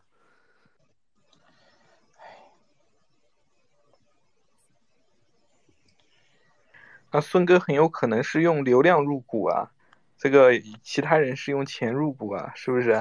这个他又可以避免这个。意思火币也是孙哥白嫖的是吧？反正不呃，很花钱。有可能啊。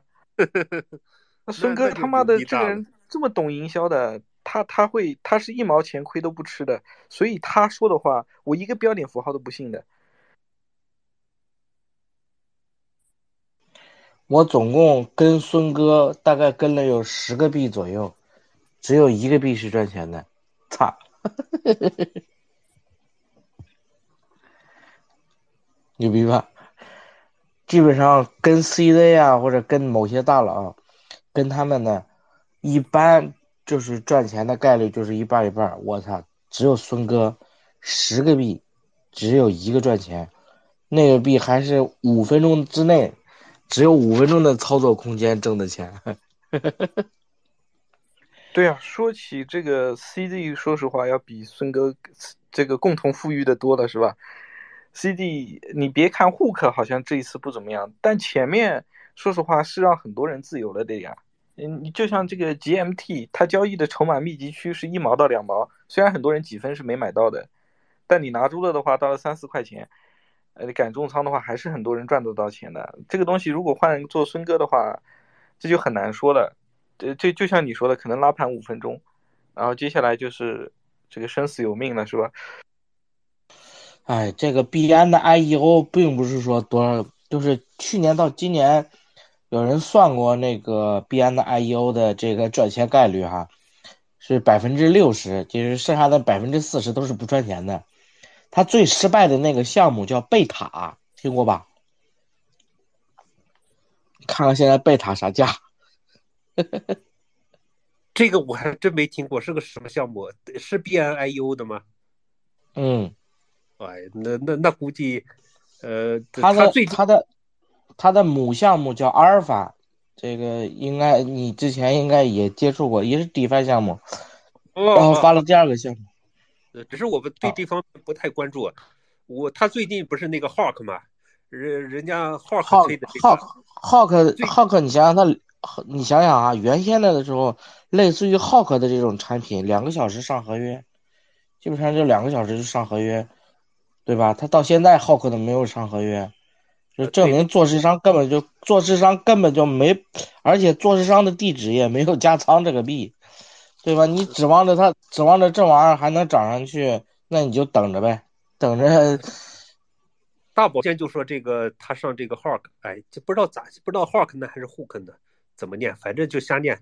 Hawk 就是说这个，呃呃呃，反映了币安的黔驴技穷，呃，说或者说是极度傲慢，我也很认呃同。这这这这个哎，这个不是这个不是傲慢啊！我跟你说，这个真真的不是傲慢。他要想操盘一个币，肯定得看二级市场有没有人接，对吧？他那个产品做的就稀巴烂，二级都没人接。当时霍克出来了之后，很多人二级根本就不会接他的盘。我做时尚为什么要做？做时尚是为了什么？拉高出货呀，对吧？结果大家都不接，那我还做它干嘛？让它自生自灭去吧。做市商根本就没有做这个币，他哦是甚至连，对你是朝你想想观察呢？对头呃呃对啊，头一段时间那个 HFT 币安都币就是不是不是币安，那些做市商都都都都有这个都有这个呃，这个做做都做了个交都做了交易的，但是这个 hook 真的就是没有做市商去操盘，那现在就是存量互割，你就看着吧，就是你割我，我割你，对吧？除了抛压就是抛压，没有买入盘。我为什么要做这么一个币？原先的时候 GMT 的时候，两个小时就上合约，一路烧着那些空单上去的，对吧？他们那些做市商。做这些做空的人的做对手盘能赚到钱，又能带来流量，对吧？币安肯定喜欢这种啊，对吧？你这个你能带来啥？啥也带不来，对币安又没有好处，对吧？我为什么要做市商？现在又是熊市，没有又没有接盘的，我为什么要做市商这种，对吧？有在这个圈里边，你想真的赚钱，就要了解他们做市商的逻辑以及他们做市商的习惯，对吧？之前那个，我个人更建议的有一个做市商，你们可以平常关注一下，就是 Wintermute 那一家做市商贼他妈傻逼，明白吗？就是行为极其傻逼，哎，一般他做市商的话，有点有利可图。对，是的，是的，我这个你是从这方面来观察这个事儿。确实，我没我没观察这么深，我是从怎么看这个 Hook 这个项目啊？他这个一出来之后，身边原来就是玩炼油的好多老铁，他就说这个项目来挖可以怎么样？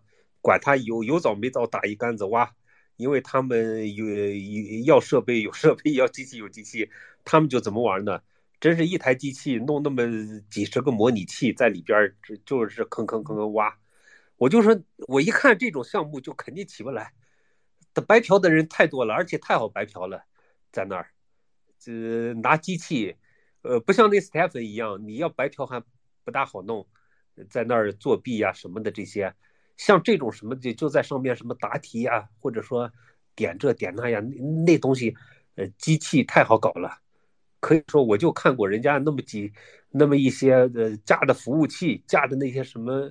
游戏本在那儿弄，哎，一台机器能开几十个、几百个窗口，这种反正我一看这种就，呃，肯定搞不得，肯定起不来。我是从这方面，呃，不看好他的。一个庞氏模型最重要的是什么？最重要的是资本的后期进入，给前期的那些人提供利润，前期都起不来。怎么可能后期能起得来的？他都没有存量，不是他都没有资金，新的资金进入，没有新的用户注册，他哪来的涨幅？就因为币安呐，币安为我为什么要做呀？对吧？这个现在的这种熊市的深度啊，他连手续费都赚不了多少的。你像之前的 GMT，他起码赚了上亿的手续费啊。对呀，这个当时你想想啊，这个币安就是总共总共嗯总基本上所有的币的这个所有 GMT，基本上流动性都在币安手里边，那不随便操盘吗？他妈总量六十亿的东西，那币安流通只有六千万，那当时贼搞笑这事儿，就是你根本你你像这种你你怎么破对吧？那个时候它的用户量都已经快赶上阿谢了。当时用户增增量是第一嘛，对吧？它崩是因为什么？后期增量跟不上了，对吧？这个这个这这是它当时的原因。庞氏模型本身没有错，庞氏模型也是能赚到钱的，就看你懂不懂庞氏。你懂了庞氏了之后，你就知道什么时候买，什么时候卖了。对，而且那时候的市场情绪和现在完全不一样的。那时候大家极度的期待一个项目能够给过去的那个，因为上半年其实已经跌了一半了嘛，能够回一波血的。然后突然发现，GMT 那时候宣传的最火的时候，应该是一块多到两块的时候，那时候还有乌泱乌泱的人往里面冲。后来果真还能再翻一个倍。那时候其包括那个鞋子。最早的时候，一天跑出个几百美金不是问题，是吧？呃，那时候就是很多人是不死心的，他觉得这个到了这个三万多大饼到了三万多这个位置，还能大三角再上去，有可能上十万，就有很多人有这种幻想。然后呢，再加上之前已经呃跌了一半的，然后想要找个项目回波血嘛，然后这个 GMT 的造福效应出来了以后，有很多人 FOMO 进去。呃，现在但是现在的市场情绪，我估计抱这种幻想的人就不多了吧？这个尤其到户口上线的那时候，现在还有谁会幻想短时间内大三角再上去，比特币再破一下前高的？那不可能的，没没有人这么想。哎，这个我再我再吐槽两句，我就我就我就再睡会儿去了。这个还是看了今天谁发了一句话，我觉得深有感触啊，就是中推圈的这些这些大 V 啊，都太完美了，完美到不不敢让人相信，感觉他们没亏过。嗯，你说太对了，这这我我知道你为啥前面不上来了，所以就是因为有人太牛逼、太完美了，你你你把闪下了，你就就觉得说还是暂时不上来啊。这毕竟 Mars 知道嘛，我上来我跟他再吵起来，对吧？他他妈这货把我拉黑了，就因为我说了一句，我说你说的东西都是正确的废话，不用说这么多，就把我拉黑了。他妈的！对呀，确实骂死道呀。今天咱主持人感觉一直听咱们聊，一直不说出来聊聊呢，感觉不到，今天。今天我们已经 聊完了，到现在我们十点钟开始，到现在三个小时了啊。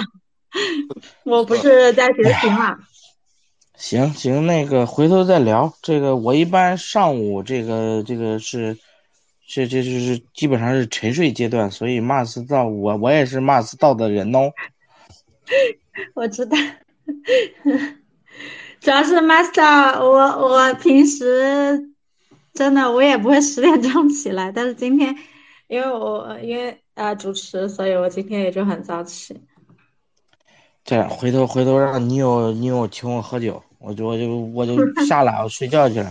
嗯，好嘞，好嘞。那如果说就是没有别的话题的话，小品老师今天小品老师他也那个也讲的差不多了，然后呃还没有进入 master 的这个 DC 的可以进入 DC，嗯，然后呃还可以进一下微信群，嗯，然后那个还没有关注 master 和小品老师的可以关注一下，还有汪汪关注可以关注一下汪汪。